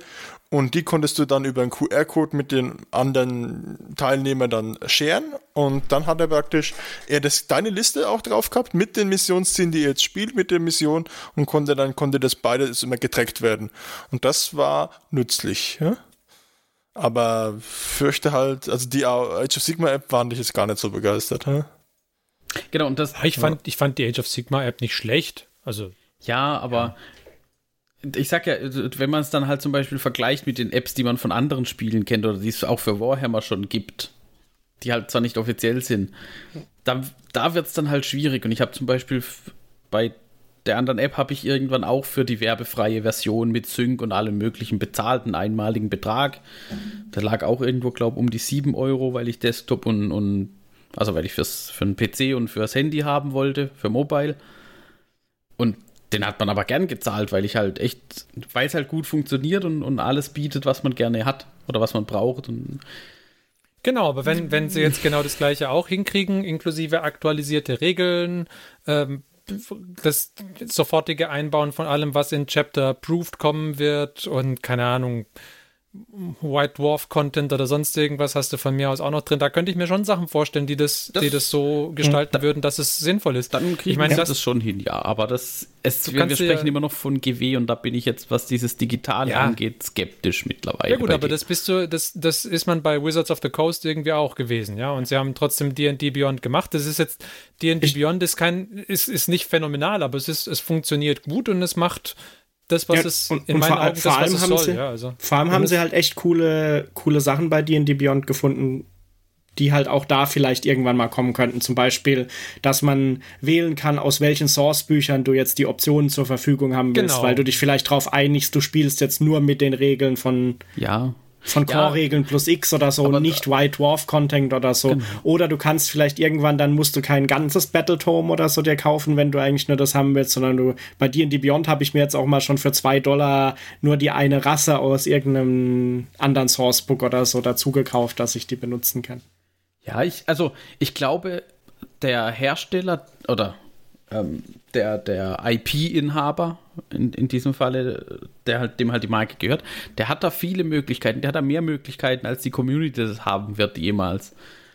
Er muss aber halt damit richtig umgehen und nachher die richtigen Incentives setzen, dass ich sage, ja, ich will jetzt die offizielle App haben.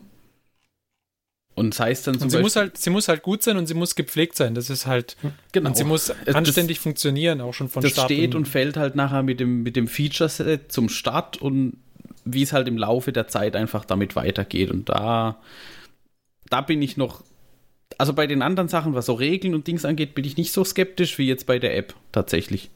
Okay. Also ich, ich finde halt bei der App das Problem immer, das weiß ich jetzt, habe ich jetzt nicht nachgeguckt bei Age of Sigma oder bei diesem Mal, bei dem Malifaux-Bilder eben kurz. Ähm, Gibt es da zum Beispiel eine Web-Variante von den beiden? Weil ich, ich bin immer skeptisch, wenn es Mobile App only. Ja, Also bei der Bin Age of Sigma gibt es ist. keine Web-Variante. Okay. Bei dem Malifocal weiß ich nicht, da gibt es zumindest einen Account, den man hat, aber Ähm, ich glaube, es ist nur Mobile. Hm? okay. Also ich habe es auf dem Tablet und auf dem äh, Android-Phone laufen gehabt, aber sonst nicht. Ja? ja, aber Also ich finde halt dieses Desktop-Ding ist halt auch ganz nett. In der Mittagspause mal eben schnell nochmal irgendwie vielleicht ein paar Regeln durchscrollen und nochmal eine andere, eine Liste anpassen, ohne dass ich jetzt mein Handy nochmal bedienen muss. Weil ja klar, deswegen wäre halt so eine Web-App auch super dafür. Ja. Also ja dass du eine, eine echte äh, Web-App hast, wo du noch nicht mal was installieren musst. Das ist ja, ja nee, und vor, vor, allem die Web-App kann ich halt auf meinem Surface äh, öffnen, die, wenn es nur eine ja. Android- und iOS-App gibt, dann muss ich halt wieder ein Android- oder iOS-Gerät ja. mit groß genugem Bildschirm irgendwie haben, das ich dann mhm. nutzen kann. Das ist halt immer mein Problem mit so Mobile-Only-Zeug. Ich, also auf die App bin ich tatsächlich sehr gespannt. Ich hoffe, dass es gut wird. Ich wünsche mir das auch. Allerdings habe ich meine Erwartung da ein bisschen weiter zurückgeschraubt als beim Rest. Man also wird ich, sehen. Und ich hoffe, sie haben, sie haben, ich meine, eine Verbesserung haben sie ja offensichtlich schon von Age of Sigma gemacht, dass man, wenn man es Print hat, dass man es automatisch auch digital hat. Das wäre genau. ja schon eine Improvement. Und das müssen sie halt auch einfach lernen. Das ist zwar irgendwie tatsächlich, so wie du vorhin gemeint hast, ein bisschen lustig, dass man über diese digitalen Sachen im Jahr 2020 noch skeptisch sein muss, aber man kann ja nur hoffen, dass es mir jedes Jahr besser lernen, quasi, wie man sowas richtig macht. Da kann jedenfalls viel schief gehen, aber wir werden, ich warte mal ab. ja. Also solange es aber nicht Pflicht ist, dass man es unbedingt braucht, da es ja immer noch ein Tabletop-Spiel ist ja. mit gedruckten Handbüchern, ist es nicht ganz ja. so schlimm. Wäre halt blöd, und wenn man irgendwann 40k nur noch mit einer Companion-App spielen könnte und die Kacke wäre. Und ich muss jetzt auch wiederum ehrlich sagen, ich finde es halt irgendwo auch ganz nett, während dem Spiel mit dem Buch in der Hand dann dazustehen und nochmal schnell was nachzuschlagen. Statt jetzt irgendwie auf dem, auf dem Smartphone, auf dem kleinen Screen durch ein elendslanges PDF zu scrollen, bis ich bei der Einheit angekommen bin.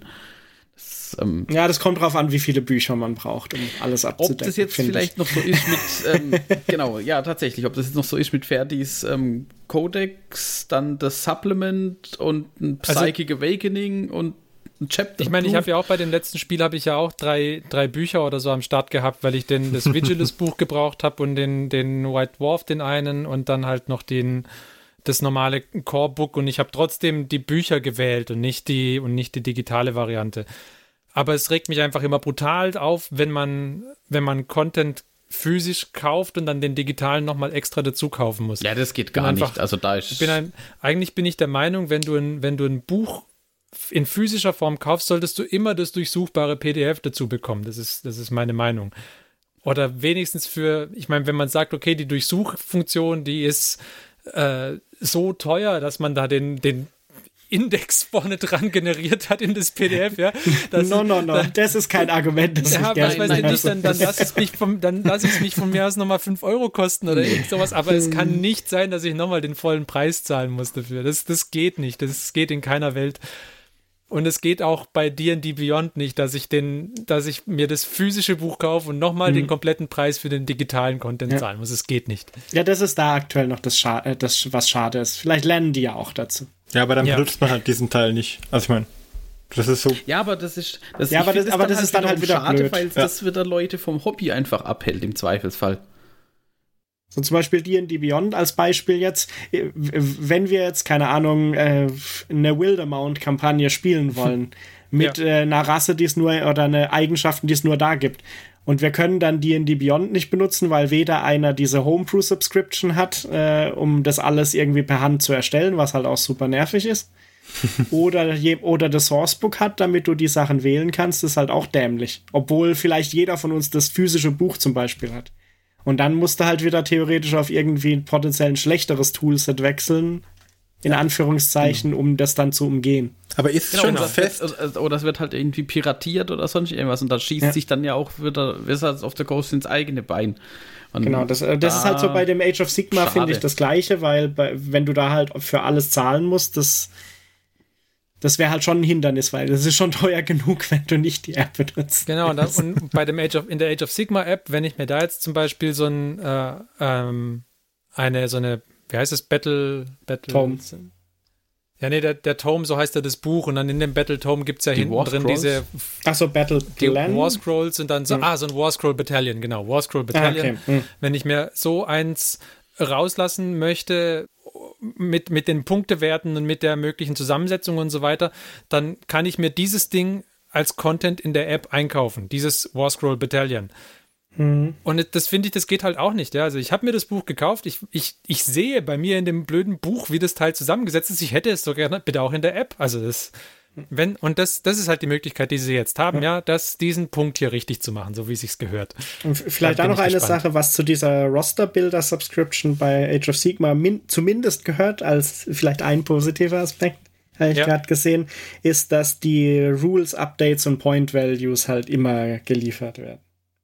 Genau. Offensichtlich. Ja, Das- aber das, also Aber dass man dafür Subscription machen muss, Mo Moment. Also, wenn jetzt aber die 40k-App kommt und du kriegst da einmal dann deinen Codex, weil du hast ihn physisch gekauft, du kriegst ihn auch digital. Wenn sie dann aber sagen, hey, hier, äh, deine Punkte, Updates und sonstiges kriegst du nur gegen eine Subscription, dann gibt's von mir aber auch wieder den Mittelfinger und ich bin bei der anderen App. Das ist Weil richtig, das- genau. Das, das muss, das, muss sind funktionieren, dass das nicht. Also dann synkt. kann ich also, mir das mit dem Digitalen auch sparen. Dann kann ich mir Genau. Klebezettel in meinen physischen Codex machen. Mit geänderten Punktewerten. So eine negative Stimmung hier. Ich bin gespannt Ja. auf die App. Ich, ja, ich bin auch Bin gespannt. auch also gespannt. ich denke, man kann viel richtig Beste. machen, man kann auch sehr viel falsch machen dabei. Jetzt gucken wir mal. Genau. Wir wissen auch, was man alles falsch machen kann. genau. naja. Aber ich denke, das ist doch auch ein guter Schlusspunkt, oder?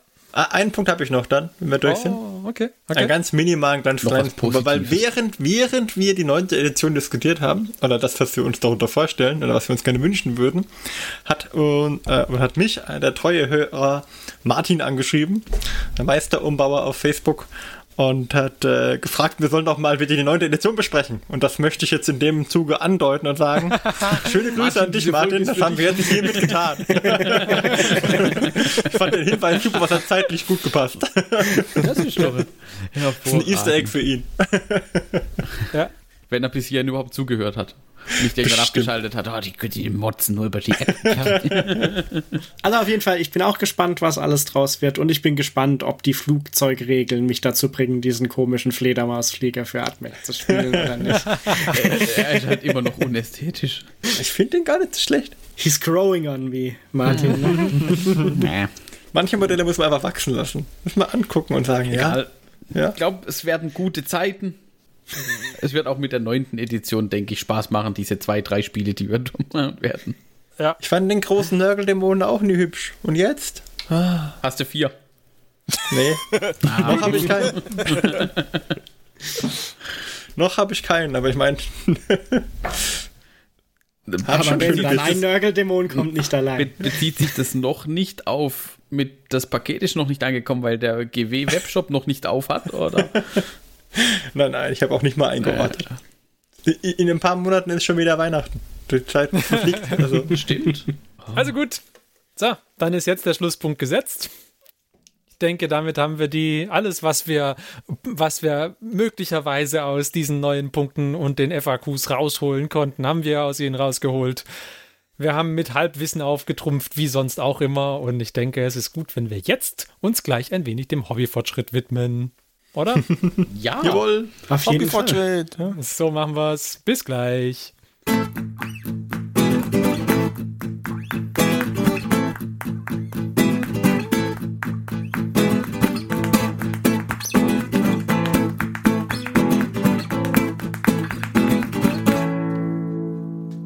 So, liebe Hörer, willkommen in der düsteren Zukunft des Mai 2020. Die alles umfassende Frage, die sie uns nun stellt, was hat der Ferdinand in den letzten zwei Wochen für das Hobby getan? Was hat der Ferdi je für das Hobby getan? Den Aquädukt. Frag nicht, was der Ferdi fürs Hobby tun kann, sondern was das Hobby für den Ferdi tun kann. Richtig. Also Ferdi. Erzähl uns doch mal noch grob aufgelistet, was du äh, gemacht hast und wir gehen dann bei den einzelnen Punkten noch ins Detail. Ja, ich habe ganz viel gemacht in den letzten Wochen. Und ich habe auch gar nicht allein gearbeitet, denn ich hatte nämlich Hilfe von meinen zwei Töchtern. Und deswegen habe ich die jetzt auch mitgebracht und dann können die auch ein bisschen berichten, was wir so gemacht haben. Äh, nämlich haben wir zuerst für die Schleichelfen einen schönen Brunnen gebaut. Und da kann meine Tochter Nummer eins mal erzählen, was wir da so getan haben. Also zuerst haben wir den Brunnen und das Tor uns so ausgeschnitten. Also das zwei Teile als Die haben wir Ähm, aus, aus Styrodur, haben wir die aus ausgeschnitten, gell? Styrodur. Aus so gelben Styrodur ausgeschnitten und dann so solche langen So Säulen. ja, Säulen und da solche Vierecke dran gemacht. Mhm, das waren, damit wir so ein Tor, so Ziegel, große Ja. Ziegelstücke für einen Torbogen machen, gell? Und dann haben wir nochmal solche Ziegelstücke für den Rand von dem Teil benutzt. Ja. Und für den Brunnen innen drin. Genau. Und dann haben wir solche Treppenstufen gemacht, damit die Elfen da ja auch rein können. Und das Tor haben genau auf die Schleichelfen angepasst. Genau, damit die da auch wirklich durchpassen. Ja, weil sonst bleiben die ja drin stecken. Das wäre ja Richtig, blöd. das wäre blöd. Okay, und dann, Und dann haben wir das Teil halt zusammengeklebt mhm, und mit einer grauen Steinpaste irgendwie angemalt. Also Genau, da haben wir so ein bisschen-. Genau, ich hatte, ich hatte zum, glaube zu Weihnachten oder so, hatte ich so Steinpaste bekommen und ich hatte auch schon mal so Tiefenfüller äh, eingekauft für Geländebauzwecke. Das haben wir da drüber geschmiert, damit ein bisschen mehr Steinstruktur reinkommt. Und dann äh, hatten wir auch vorher, hatte ich noch von Tochter Nummer zwei Hilfe, nämlich haben wir, was haben wir gemacht? Wir haben solches Gelände gebaut. Ja, genau, und du hast, du hast, was, hast- was durftest du fixieren? Ich habe so einen Markierstrich gemacht, dass Papa es genau da durchstreicht. Ah, das ist aber für das, das ist für das zweite Stück. Bei dem, bei dem Elfending hast du auch geholfen, oder? Ja, stimmt. Also da habe ich geholfen, die Paste zu über zu, über zu schmieren und dann noch um. Dann habe ich noch geholfen, Farbe drauf zu machen. Genau, und mit Zahnstochern hast du mir auch beim Fixieren geholfen, gell? Ja. Wir haben nämlich noch Zahnstocher reingemacht, damit das Ding auch hält, weil sonst, wenn da jetzt eine Elfe durchgeht und vielleicht die Flügel doch mal zu hoch sind, dann bleibt die Elfe da drin stecken. Und Ja, dann das wär fallen die Dinge auseinander. Genau, genau, das haben Dann wir auch haben wir da. Zahnstocher reingesteckt. Genau, und dann haben wir es mit der Airbrush zunächst mal grundiert und dann hat uns das aber nicht so gut gefallen, weil die poröse Struktur von dem Styrodur, die war dann doch noch ziemlich deutlich zu sehen. Und da hatte ich bei Black Magic Craft, glaube ich, auf dem YouTube-Kanal, habe ich gesehen, ähm, der macht es mit so einer Mixtur aus Mod Podge Matte und äh, schwarzem und schwarzer Farbe macht er so eine dicke schwarze Paste und die benutzt er, um seinen äh, Styrodur irgendwie zu versiegeln, bevor er da damit arbeitet. Da haben wir das auch gemacht. Und es hat sehr gut funktioniert. Das deckt auch viele von den Zwischenräumen ganz gut ab, sodass man nicht mehr so sieht, wie, wie porös das Styrodur ist. Ich muss dazu sagen, ich habe auch nicht das, äh, es gibt ja mehrere Styrodurarten, habe ich leider gelernt. Und äh, das Grüne ist das, was man eigentlich benutzen möchte zum Bauen, aber ich hatte das Orangene da erstmal nur da. Und da sieht man die Struktur doch noch relativ stark. Genau. So, und dann haben wir das bestrichen mit dem schwarzen Zeug. Das hat dann gut Aber davor funktioniert. haben wir noch die mit den Zahnstochern ja diese Dinger reingemacht. Ah ja, genau, wir haben Struktur reingeritzt, damit es ein bisschen mehr aussieht wie, äh, wie so echte Steine und so. Genau. Und dann haben wir es grundiert nochmal. Und ja, dann waren wir eigentlich recht zufrieden. Dann haben wir angefangen, das trocken zu bürsten, gell? Genau, dann Ja. haben wir mit so einer. Ich weiß nicht jetzt nicht mehr genau mit welcher Farbe, aber auf jeden Fall trocken gebürstet. Mhm. Und dann war es so, dass Dann haben wir auch, wir haben aber auch noch die Sachen als erstes ja auch noch bestrichen und wir haben die natürlich auch erstmal. Dann haben wir auch noch die, das Elfending musste ja auch erstmal fertig werden. Und das, das, dafür haben wir eben auch solches Styropor benutzt. Genau, aber das haben wir ja schon erzählt. Okay, und dann haben wir das Styropor noch angemalt, gell? Dann haben wir noch den Bereich außen um den Brunnen drumherum, den haben wir auch noch äh, darstellen wollen. Und da haben wir, äh, so, so, damit der Boden ein bisschen, bisschen mehr nach Boden aussieht, haben wir mit Sculptor Mold so ein bisschen, bisschen Landschaft drumherum gebaut, gell? Da durftet ihr auch beide helfen. ja, da haben wir so weiße Paste drum geschmiert Mhm. und dann die braun angemalt Genau. und dann Wiese drauf gemacht. Ah ja, genau. Mit dem Grasmaster 2.0. Mit dem Grasmaster 2.0, ganz genau. Okay. Da gibt es so eine Klammer, die muss man da so dran halten, dass das wird. Und Mama, diese Mama, die hat gesagt, der Brunnen ist noch nicht richtig, weil wir haben den innen drin blau angemalt und dann hat die gesagt, die will das so bei wie im Fernsehen bei so einem Mann. Genau, wir haben, wir haben schon häufiger Videos von Luke Towan angeguckt und dann hat meine Frau gemeint, es muss jetzt schon so sein, dass in dem Brunnen drin wirklich etwas ist, was wie Wasser aussieht. Also haben wir noch Water Effects reingemacht. Ich hatte kein Resin da, kein, echtes. Ich weiß gar nicht, was dieses Stillwater Zeugs ist, aber auf jeden Fall habe ich davon noch was reingemacht. Und jetzt sieht es auch aus wie echtes Wasser. Oder? Genau. Aber es ist kein Wasser drin. Natürlich nicht. Aber jetzt ist, äh, damit war der Brunnen dann auch fertig und der ist jetzt auch äh, stetig im Einsatz bei den Schleichelfen, genau.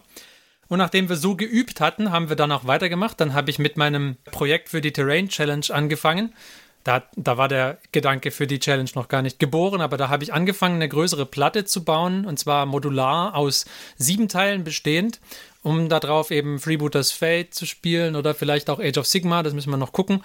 Und äh, mir schwebt da so ein mediterranes Setting vor, irgendwie mit, mit äh, noch ein paar mehr von den Gebäuden von Printable Scenery und ja, bisschen, bisschen Strand, bisschen, bisschen mittelalterliches Küstenstädtchen, bisschen Dschungel muss da drauf.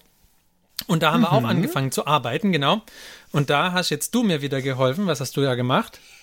Da habe ich trocken gebürstet, Genau, aber einen erst, Lackierstrich gemacht. genau, erstmal mussten wir nämlich das Styro durchschneiden und da hast du mir beim Markieren geholfen, gell? Und da habe ich ähm, das Styropor mit so einem heißen Draht geholfen, das durchzuschieben. Genau, da hatten wir den Proxon Heißdrahtschneider benutzt. Und da haben wir dann viele, viele dünne Styrodurplatten gemacht. Und ich hatte mir bestellt schon vor einer Weile von Green Stuff World so Strukturrollen und habe dann das Styrodur strukturiert. Funktioniert super übrigens. Funktioniert nicht nur für Green Stuff, sondern auch für Styrodur ziemlich gut. Ähm, ja, da habe ich äh, das Styrodur strukturiert und nachdem wir Styropor und Styrodur alles zugeschnitten und aufgeklebt hatten auf die Platten, haben wir dann angefangen auch das äh, zu bemalen. Ne, wir, wir haben sogar vorher bemalt, gell? Ich habe nachher Ja. aufgeklebt. Was haben wir da gemacht? Wir haben zuerst trocken gebürstet und dann Da habe ich auch geholfen. Ja, da habt ihr beide geholfen. und dann mit solchen Farben, also lila, blau, grün und sowas Flecken drauf gemacht. Genau, da haben wir mit, mit bunten Washes haben wir Flecken drauf gemacht, weil meine beiden Töchter richtigerweise gesagt haben, das sieht immer so dunkel und so langweilig aus, wenn man das immer so einfarbig macht, das muss bunter sein. Und dann war das schon ein bisschen Mehr das bunt. sieht jetzt ganz schön. Ja, genau. Und da habe ich noch äh, weitergemacht. Ähm, was da jetzt als nächstes passieren wird, ist, da kommt mit Fimo, also mit Fimo-Knete habe ich schon angefangen, äh, Struktur auch an die Ränder dran zu machen. Und ähm, ich möchte, dass es nachher aussieht wie so eine, wie so äh, Docks. Und am, am Rand von den Docks soll man dann praktisch äh, aus gegossenem Resin die, die, die, das Hafenbecken mehr oder weniger sehen. Ähm, ja, genau. Und da habe ich eben schon angefangen, um den Rand von den Docks zu machen. Da hatte ich überlegt, ob wir die auch drucken sollen, aber eigentlich funktioniert das viel besser auch mit den, mit den Green Stuff World Strukturrollen. Ähm, das habe ich schon angefangen. Als nächstes werden wir auch da mit Sculptor Mold dann irgendwie den Boden von dem Hafenbecken und den Strand modellieren und dann bin ich schon sehr gespannt, wie es wird mit dem Resinguss. Genau. Once you go full tone, you never go back. Ja. genau, das waren, das waren meine, meine Avancen im Terraingebiet und dann habe ich ansonsten, ich bin noch nicht fertig. Nein, nein, ich bin noch nicht fertig. Was? Du hast noch mehr gemacht? Ja, so ist es halt. Wenn man Hilfe hat, dann kriegt man mehr hin. Das ist Äh, ja ansonsten Cheaten, hab ist das ja praktisch. ne? Ein wenig, ein wenig. ähm, ja, ansonsten habe ich, figurentechnisch habe ich nicht so viel gemacht. Ich habe einen D&D-Elfen bemalt, äh, noch so eine Reaper-Figur, das war der Arthrend Nightblade, den ich da bemalt habe für als, als D&D-Figur, sobald man da mal wieder zum Spielen kommt. Und äh, meine erste Freebooters Fate-Figur habe ich bemalt. Ja, den super, super Und was für eine? Hauptmann. Hauptmann, was ist das? Ich, ich weiß nicht, was er ist. Keine Ahnung. Er sieht aus wie ein Hauptmann. Komm, komm, Confador Comadreja. Irgendwie so heißt er. Commodore. Ähm, ja, Der Name ist ähm, wichtiger als der Rang. Ich habe tatsächlich, muss ich sagen, die Figur, ein- also ich habe da mal durchgeguckt, welche Figuren mir gefallen und habe die eingekauft, die mir gefallen haben. Auch nur zwei erstmal zum Testen. Einmal diesen imperialen Hauptmann schätzungsweise und dann noch einen Assassinen von der Bruderschaft. Und dann äh, bei dem Hauptmann habe ich viel, viel nicht metallisches Metall probiert. Also so viel habe ich noch nie in dem Bereich gemacht. Das war das erste Mal, dass ich mal versucht habe, eine komplette Rüstung nicht metallisch zu bemalen. Ja, ich, Du hast ja ich auch bin Gold, zufrieden. goldene, also auf den metallisch-blauen Rüstungen hast du ja auch goldene Elemente gemacht. Die hast du auch äh, nicht metallic gemacht. Ja. Also sehr beeindruckend. Und auch die Klinge hast du nicht metallic gemacht und das Griffstück. Ähm, ich, mir gefallen aber auch die Farbüberläufe an den, an den Stoffen. Die hast du sehr gesättigte Farben für die Stoffe auch benutzt. Hast du da wegen spezielle Techniken eingesetzt bei den Stoff, Stoffen? Also das ist gelb und rote Pluderhosen zum Beispiel. War es eine Pluderhose? Jetzt bin ich kurz. Was war für eine. Es, es ist irgendwie, ja, ich weiß nicht, wie diese, wie diese Hosen heißen. Das sind die mit diesen komischen Rissen Ja, oder was Streifen, da ne? drin? Oder, ja, genau. Ich weiß nicht, ob das Pluderhosen sind oder was das Geschlitzte sind. Punkthosen oder sowas vielleicht. Ja. Ja. Ähm, nee, äh, spezielle Techniken waren das eigentlich nicht. Ich habe halt, also der ist fast ausschließlich mit Inks halt bemalt. Und dann, also alles, was ich, was ich halt irgendwie inken konnte, habe ich da auch geinkt, weil man da halt die Farben dann echt gut noch drauf machen und ziehen kann und, und verdünnen und überhaupt, das hat gut funktioniert. Und äh, ich habe auch viel von meinen, ich habe so von der Vallejo Air Linie habe ich einige Farben da und ich habe auch viele von denen mit dem Pinsel jetzt einfach verarbeitet. Die sind halt auch, haben Ink-ähnliche Qualitäten. Hier muss man halt mehrere Farben, mehrere Schichten dann machen als hochgeschichtet. Macht sich auf jeden Fall gut, die Figur. Hast du doch lang dran gesessen, ne? Ja, also das waren beide, sowohl der Elf als auch die, als auch die imperiale Figuren waren, glaube ich, die, an denen ich bis jetzt am längsten gesessen habe. Aber ich würde auch sagen, es waren bisher meine besten Figuren. Also Definitiv, ja. Also es sind wirklich Ich- sehr, sehr schöne Figuren geworden. Also müssen wir auf jeden Fall Bilder hinzufügen. Ja, mach, machen wir, machen wir. Ähm, das, also ich, ich habe gerade irgendwie nicht die Motivation, ähm, größere, größere Einheiten oder Armeen anzumalen, aber diese kleinen Einzelminiaturprojekte, an denen ich dann umso länger sitze, die haben mir, ich, ich glaube, seit ich, seit ich einmal diesen Harlequin angefangen habe zu malen und da wirklich lange dran gesessen habe, hat mir das, habe ich gemerkt, dass mir das auch sehr viel Spaß macht und verbringe jetzt gerade mehr Zeit mit einzelnen Miniaturen. Was dir fehlt, ist ein Motivationsspiel. Da müssen wir mal Wahrscheinlich. stehen. Ja. Oder Wahrscheinlich 60 irgendein- Zerfleischer. Bitte? Oder 60 Zerfleisch. Wir müssen übrigens korrigieren. Ich habe das nachgezählt. Ich glaube, es sind nur 54. Oh. Ja, also ich weiß auch nicht, Du was hast unsere Hörer in die Irre geführt. Das ging Zicker. jetzt von beeindruckend zu bäh, Oh, langweilig Mann. ganz schnell. Die Frage Martin, ist jetzt eher noch, jetzt? brauchst du noch sechs Stück dann, damit sie valide sind? Nee, sonst ist ja wieder ungerade. Aber jetzt zurück zum Ferdi. Ich wollte es nur kurz schon mal einwerfen als Teaser, wenn ich wieder mal dran bin mit Hobbyfortschritt. Ja, aber das, äh, das war's dann auch für mich.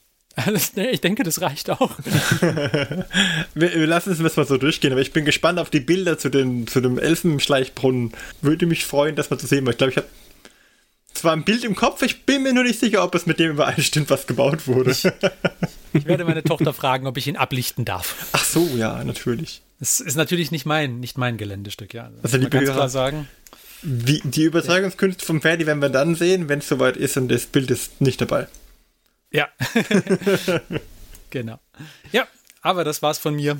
Und ich denke, damit war's das auch von uns für heute, oder? Ich denke schon, ja. Jo. Ja. Dann, liebe Hörer, freuen wir uns, dass ihr auch heute wieder dabei wart. War jetzt eine lange Folge. Schön, dass ihr durchgehalten habt.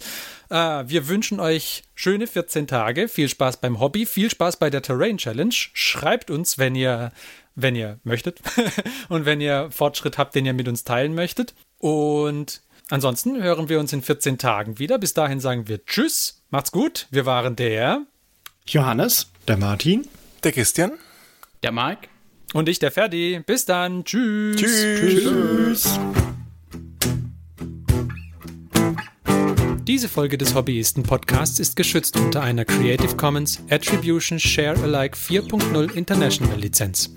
Wenn ihr die Hobbyisten kontaktieren möchtet, besucht uns auf Twitter unter twitter.com slash diehobbyisten, besucht uns auf Facebook unter facebook.com slash diehobbyisten oder schreibt uns eine E-Mail an info at diehobbyisten.net. All diese Informationen findet ihr auch auf unserer Homepage unter www.diehobbyisten.net.